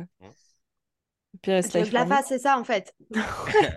Ah, ça, ça, Attendez. c'était pas dans ta liste d'imitations de ce soir, ça. Bah, bah, c'est vrai qu'on l'a dans la tête. Alors moi, en plus, je la... euh, je sais pas si vous vous rappelez des euh, chantants ensemble. C'était des cassettes à l'époque. Alors là, je prends un gros coup de vieux quand je dis ça déjà. Mais c'était des cassettes où vous pouviez chanter euh, en même... Enfin, ils vous mettaient les paroles et vous aviez une petite tête de Mickey qui sautait sur les mots pour Ah vous oui, dire comment oui. il fallait euh, Ah chanter. oui. Euh, ça s'appelait Chantons ensemble et euh, il y avait la musique de l'attraction en français et, euh, et j'avais appris les paroles petites de cette euh, chanson qui n'existe pas. En fait, on l'entend Bah, jamais en entier. Une, je sais pas du tout chanter évidemment, Euh, mais bon, on connaît tous Yo ho yo ho, euh, vive la piraterie. Et après, ça faisait on pique en saccage, on monte à l'abordage, buvons mes amis yo ho. Nous Ouais. sommes des fripouilles qui piquent et qui dépouillent, buvons mes amis yo ho. Mais c'était génial parce que Wow. T'as des bons restes hein, quand même. hein. Mel, tu veux pas nous représenter à l'Eurovision? Et dans la dans l'attraction, elle est interprétée euh, par les The Melomans, ah oui, c'est pas moi, oui, là c'est sûr. oui. mais dont on avait parlé euh, lors du podcast bah, sur Fantôme, parce que c'est les mêmes qui chantent euh, euh, Grim Grinding Ghost. Mhm. Enfin, c'est les mêmes qui font euh, ce, cette chanson-là. Et on a un peu comme dans Phantom, une chanson sans début, sans fin, qui Ouais. tourne en boucle tout le long Mm. et on s'en rend pas. Enfin, l'instrumental derrière peut varier en fonction des scènes, mais on n'a pas de. Enfin, ça. Il n'y a pas de début, il n'y a pas de fin, donc on peut, on peut l'écouter en boucle à tout moment. Il n'y a pas de souci de raccord, de son, de tout, de tout ça, quoi. Et chanson qui a été repris euh, dans les sagas, puisque Ah oui. euh, Yoho Yoho Pirate for Me, il est, il est, il y est quasiment partout. Il les chante avant, je crois que c'est dans le 3, où, euh, où on a les pirates qui s'avancent, ils ont été capturés, ils vont se faire pendre. Et, très lente, ouais. et ils, se, Ah ils oui. commencent à la chanter en tapant du pied tout doucement jusqu'à tous les pirates qui chantent cette chanson. euh. Ouais, il y a même euh, Très émouvant elle, d'ailleurs. elle- elle- Ouais. Elisabeth qui la chante, euh, je sais plus. Elle la fredonne, ouais. Ouais, Ouais, ouais, elle la fredonne. Parce qu'elle n'a pas le droit d'être sur le bateau, je crois, euh, parce que Mm. c'est une femme, justement, et elle se met à fredonner la chanson. Et Ouais. Et il n'y a pas Jack quand il est dans le l'antre de David Jones, il Mm. regarde le ciel là dans le désert blanc. On entend Ah, oui. l'instrumental. Si, ouais. ouais, donc c'est Ouais, vraiment une accompagne emblématique, vraiment tout le film au final. Ouais. Ouais. Ouais. Ouais, Ouais, c'est ouais, ça. ouais. Bon, bah, je pense que l'attrac- l'attraction est... est finie, je pense, là. Bah, ce que On j'allais peut dire, aller on a manger. mangé un bout, peut-être. Ouais, voilà. On a Ah, bah, attendez, on pas mangé. Hein. A, on a deux, trois trucs à acheter, peut-être, avant d'y aller. Évidemment, on a une boutique. Bah, Mais boutique qui, pour le coup, elle, n'est pas issue de Pirates des Caraïbes. c'est une boutique de pirates. Oh, mi-pirate, mi-méchant, quoi. Parce que... Ouais, méchant. Bah, non, c'est la taverne de l'île au trésor. Oui, le décor, Oui, je voulais dire. d'accord, on parlait du merch, je pense. Ah, le oui, merch Oui, c'est ça, oui. Oui, Ah, le- pardon, on était sur le merch, pour moi. Non, mais c'est vrai, le décor n'a rien Non, à non, voir mais avec... du coup, le euh, décor, ouais. D'accord. bah, le- de toute façon, il vaut mieux parler du décor que. Oui, le merch est trop aléatoire dans cette. euh, Il y a, il y a tout, Bah, il y a ça se tout et perd. n'importe C'est, quoi. c'est... Voilà, on on en revient au même à chaque fois. euh, les méchants, qu'est-ce qu'ils foutent là, quoi Ouais, c'est ça. Oui, oui. Jack aussi. Et Jack, euh, J'allais ouais, dire, oui, ça. on a quand même Jack Skellington et non Jack Sparrow, Ouais. Ouais. Oui, qui n'a strictement rien à voir avec... euh, avec... Non. Bah, ils se sont dit, ils ont le même prénom. c'est c'est ça. On va les mettre dans la même boutique. Sur un malentendu, ça passe. On met les Jack. C'est le stagiaire, il a Ah, mais Jack Sparrow, c'est pas le même. Le mal était déjà fait. Du coup, autre chose à dire sur cette boutique? Bah, allez, il y a quand même pas mal de décors. Faut lever Oui. les yeux. Il y a- les maquettes de bateaux. Il y a... Je sais pas si vous avez aimé tout au long de l'attraction dans Pirates des Caraïbes, quand même, on a une scène où il y a des petits chats qui tournent sur des boîtes euh, en plein milieu de l'eau. Hum, hum, hum, Ensuite, vous avez un super chat que j'adore. Magnifique. Et dans la dernière scène où la Ah ville oui. prend feu, Ah oui, juste magnifique. avant la descente, il tourne la tête. Tourne la tête pour te. Ouais, enfin là, ils- en ce moment, ils ont enlevé l'éclairage hein, sur ce chat d'ailleurs. Je pense qu'il y a Ah. une conspiration contre ce chat. Ouais, c'est C'est dommage. pas très sympa parce que franchement, moi, je l'adore. Et quand vous sortez de, de la, de la... Enfin, vous êtes à la sortie, vous passez forcément par la boutique. Et du coup, vous avez deux chats au-dessus aussi Oui. qui vous regardent quand vous, quand vous sortez. Donc, les, les chats font partie aussi des Caraïbes. C'est vrai. Bon, là, on peut aller manger? Allez, on va manger. Pas comme si on avait déjà bien mangé dans ce soir. Bah, là, on a quand même le restaurant du Captain Jack, qui avant euh, s'appelait le Blue Lagoon. Tout à fait. Donc, euh, ça a changé avec, bah, en même temps que la réhab, il me semble, de Oui, c'est l'attraction. c'est ça. d'accord. Et Ouais, donc ouais. maintenant, euh, l'histoire, c'est enfin, euh, c'est qu'il appartient à Jack, qu'il aurait gagné euh, à Angelica, qui est la fille, c'est ça, hein, la fille de, de Barbe Noire, Barbe dans le Noire. quatri- dans le quatrième film. Donc voilà, donc il gagne euh, le resto à, bah, à elle, et puis, euh, et puis il en est propriétaire. Donc quand on est à l'intérieur, il y a quand même des- à l'entrée, il y a plein d'affiches euh, de recherche de différents pirates. Et quand on arrive à l'intérieur, on a l'impression d'être vraiment euh, que c'est le soir, euh, on est sur une terrasse euh, en bord de mer. La déco fait, fait un peu ça, surtout qu'on a l'attraction qui passe à côté. Mhm. Et on va pouvoir manger des plats un peu créoles, à base de poisson. Bah, je pense que si vous aimez pas le poisson, oui, ça sert à rien d'y aller, quoi. Bah, il y a de, oui, oui, il y a, y a plus de Ouais, poissons qu'autre chose. Oui. Bah, enfin, Ah, après, ouais. il doit y avoir une option veggie parce que maintenant, de toute façon. Il y a des choses assez épicées, je crois. Enfin, C'est du... En même temps, c'est... ça va bien avec le thème euh, des Caraïbes. Oui, hein. c'est ça, c'est ouais, c'est cohérent. ça. C'est un service à table, un peu Ouais. haut de gamme. Ouais, après, euh, moi, j'avais été assez déçue quand même, dans le sens où c'est très sombre. Enfin, quand on passe à côté dans l'attraction, on voit que c'est sombre, en fait. Mais vraiment, quand on y est, en fait, on... il manque quelque chose, un peu de lumière, même si c'est dans le thème. euh, Je m'attendais à, à moins être dans la pénombre que ça, quand même. On voit pas super bien ce qu'on a dans l'assiette. Mais c'est bon, hein. C'est pas parce qu'on le voit pas que. Ah oui, non, par contre, euh, Oui, par contre, c'est bon. Mais pour les photos, c'est nul, par exemple. Et euh, par rapport aux avis de recherche que tu disais tout à l'heure, euh, qui sont accrochés un petit peu partout dans le restaurant, c'est vrai qu'on on va retrouver du coup Barbossa, on a Barbe Noire, on a euh, David Jones aussi, et on a Jack Sparrow. Et moi, ça me fait marrer parce que sous Jack Sparrow, tous les autres ont de l'argent en récompense si on retrouve l'un d'eux, et Jack Sparrow a un poulet en récompense euh, si on le retrouve. Donc à chaque fois, ça me fait rire parce que je, je trouve cet avis de recherche très drôle. Puis le pauvre, quoi, tout le monde a, de l'argent et lui, bah, si on le retrouve, on, on donne un poulet. Voilà. Et euh, dans cette salle où tu arrives, euh, enfin, entre l'entrée et la salle de restaurant, il y a une carte, euh, enfin, oui, une espèce de carte au trésor ou de la zone, ouais. Ah ouais. Et sur cette carte, on peut voir Mark Davis dessiné et représenté en pirate avec son porte-cigarette, ce qui était ce qui le caractérisait le plus. Et donc, pour ceux qui ne le savent pas, Mark Davis était un Imagineers des, bah, tout classique, enfin des, tout dans les premiers, quoi. Ah bah il fait partie euh, des, il fait c'est partie des ça, hein. neuf, ouais. Ouais. Alors je, je vais essayer de le dire en anglais, mais les nine old men, c'est je Ouais. sais pas. À la base, il était dessinateur et tout ça, et enfin, il est un bon Imagineers. Et il a fait pas mal de choses sur les parcs. euh. Bah, on lui doit la version originale de Pirates des Caraïbes Ouais. déjà. Il a fait aussi Small World, Jungle Cruise, Haunted Mansion. C'est ça. C'est, euh, c'était vraiment Ouais. un des. euh, Assez productif. Ouais. Il a, il a été aussi dessinateur avant, dans sa première Oui. partie de carrière, et il a fait des personnages comme euh, que Yann adore d'ailleurs, comme Clochette. Euh, on a Cendrillon aussi, puis mais, enfin, Cruella, Maléfique, c'était vraiment un, un- bah, il fait partie des neuf de Walt Disney de toute façon. Hmm. Donc, euh, donc voilà, c'est quelqu'un de très connu à Disney, enfin, dans l'univers Disney. Et euh, effectivement, il est représenté sur cette, euh, sur cette carte au trésor. Et il n'y a pas que lui d'ailleurs qui est représenté. Il y a d'autres euh, scènes euh, autour qu'on retrouve dans l'attraction. On- Il y a la rouquine. On voit le, hum, celui qui est allongé avec les cochons là.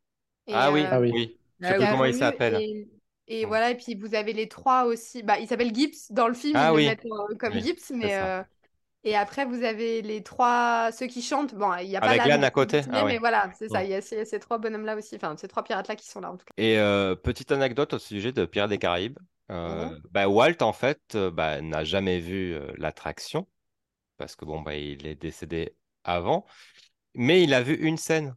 En fait, euh, il a la scène où on voyait, il me semble que c'était la scène, alors soit des enchères, soit des chanteurs. Alors là, j'ai, là, j'ai un, un oubli.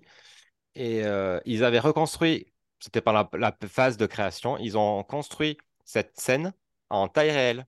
Et ils a- Walt était assis sur un- une espèce de, je vais dire chaise roulante, mais sur un petit bateau euh, à roulettes pour lui faire, euh, Oui, pour qu'il puisse se rendre compte de ce que ça allait donner euh, en vrai. Et c'est la seule scène qu'il a vue, finie, aboutie en tout cas, de l'attraction. petit côté historique. C'est ça.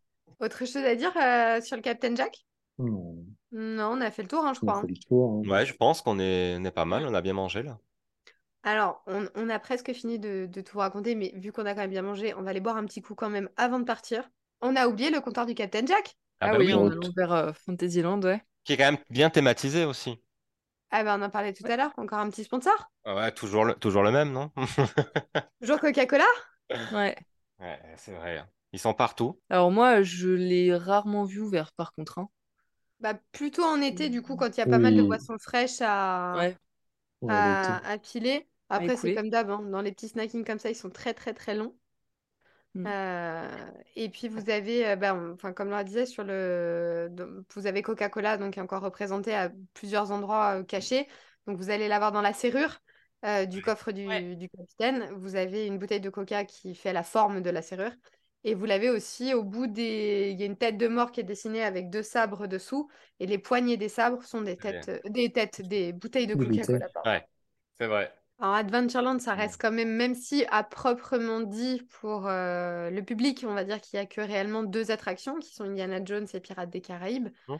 Euh, les restes, c'est des balades ou euh, voilà, de la promenade. Mais euh, ça reste un land qui est, euh, qui est pas mal à faire quand il y a beaucoup de monde en fait, parce qu'il y a beaucoup d'activités. On peut, euh, on peut quand même passer du temps. Si on se paume en plus euh, dans les grottes, on, on peut rester un Ouais. petit peu plus longtemps. Il y a pas mal de points de restauration où se poser qui sont sympas. Et euh, c'est un des rares lands qui vous permet d'être seul à des endroits. Ah oui. Oui. Quand le parc est blindé, si vous êtes à Fantasyland ou à Disco, voire à Frontier, vous allez souvent vous retrouver avec du monde. Et dans, dans Adventure, vous allez avoir ce, ce côté où vous pouvez vous retrouver tout seul à un endroit. Et euh, ça peut être très reposant. On va dire que c'est un land qui, est- voilà, qui, qui mérite d'être vu quand il y a du monde, en tout cas. Enfin, à certaines occasions, il est quand même bien, bien utilisé aussi. Enfin, au- moment d'Halloween, au niveau des grottes, justement, on en parlait tout à Mhm. l'heure, Et au niveau de Skull Rock, c'est vrai qu'il est utilisé parce qu'il y a un mapping qui est fait dessus, euh, enfin sur Skull Rock, et, euh, et une aventure que nous avons vécue aussi euh, tous ensemble.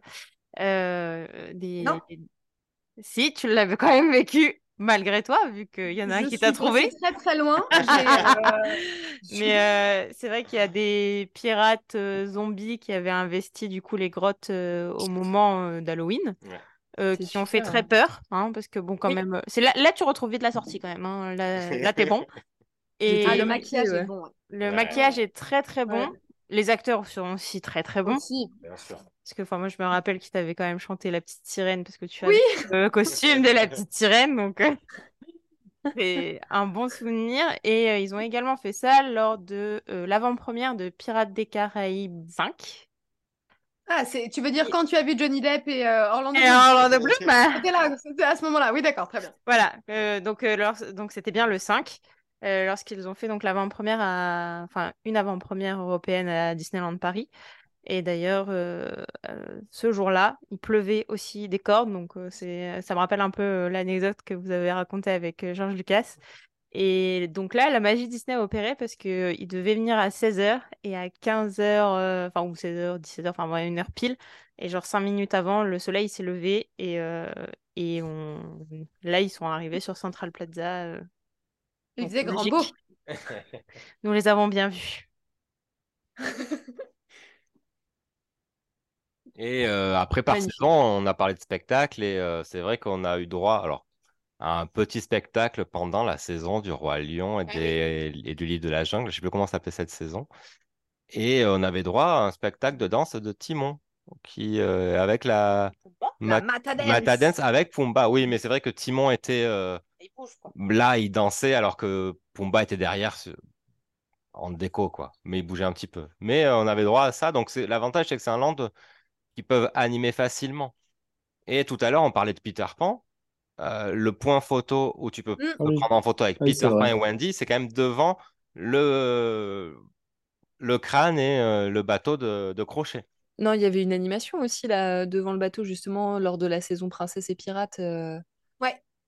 Ils faisaient un, un show aussi. Hmm, c'est vrai. Mm. Moi, ils arrivent quand même à le faire bouger un peu, quoi. Juste pour revenir deux secondes sur la Matadance, parce que c'était vraiment un spectacle que j'ai adoré. Bah ouais, mais c'était tellement bien. Je suis désolée, je veux redire que c'était tellement bien. Parce que euh, dans cette partie, en fait, euh, de la partie qui longe, euh, du coup, la sortie du chalet, de la marionnette, jusqu'à euh, le moment où vous allez rentrer dans euh, le, enfin, dans Agrabah, je veux dire, dans le, en- au Moyen-Orient, il se passe pas grand-chose, à part que de temps en temps, vous avez une photo loca- enfin, une photolocalisation avec euh, les... C'était pas facile à dire. Avec euh, les personnages de Peter Pan, mais il se passe pas grand-chose. Et là, ils avaient mis euh, ce spectacle avec Timon, et les performeurs étaient géniaux. Il y avait une ambiance de dingue à chaque fois. En plus, c'était Ouais. en août, enfin, je veux dire, en, en été, et il y, avait... il faisait hyper chaud, et pourtant, les personnages, et... enfin, les danseurs étaient dingues. C'est, il y avait une, vraiment une, une cohésion, c'était génial. Moi, j'avais adoré ce spectacle. Il était pas très long, il prenait du public aussi, il faisait danser. Vu qu'il était un peu caché, il n'y avait pas beaucoup de monde autour. Et euh, ben, ça permettait vraiment de profiter de ce moment. Et euh, puis de profiter du parc, un endroit où on va jamais. Parce que cet endroit-là, euh, on s'arrête jamais. en fait. Ouais. bah oui. C'était plutôt sympa. Je crois qu'on a fait le tour. Bah oui. Ouais, là, hein. complet, ouais. Bon, et ben merci à vous euh, d'être venus encore ce soir au complet. Euh, la prochaine fois, ça ne sera sûrement pas encore le land le plus merveilleux du monde, mais on, s'en approche. On a bientôt fini, donc euh, on y arrive tout doucement. On garde le meilleur pour la fin. En Bah tout oui, cas, on tu vous donne parles. rendez-vous. Avec, Ah le bah, poulpe avec le calamar en moins, on est sur le meilleur land du monde. hein. Ah, raison. ils nous ont enlevé mode kraken là. Ça me déprime. On en parlera bientôt. En tout cas, merci à vous de nous avoir écoutés. On vous donne rendez-vous pour un prochain podcast très rapidement. Ciao tout le monde! Salut, à bientôt. Salut! À bientôt.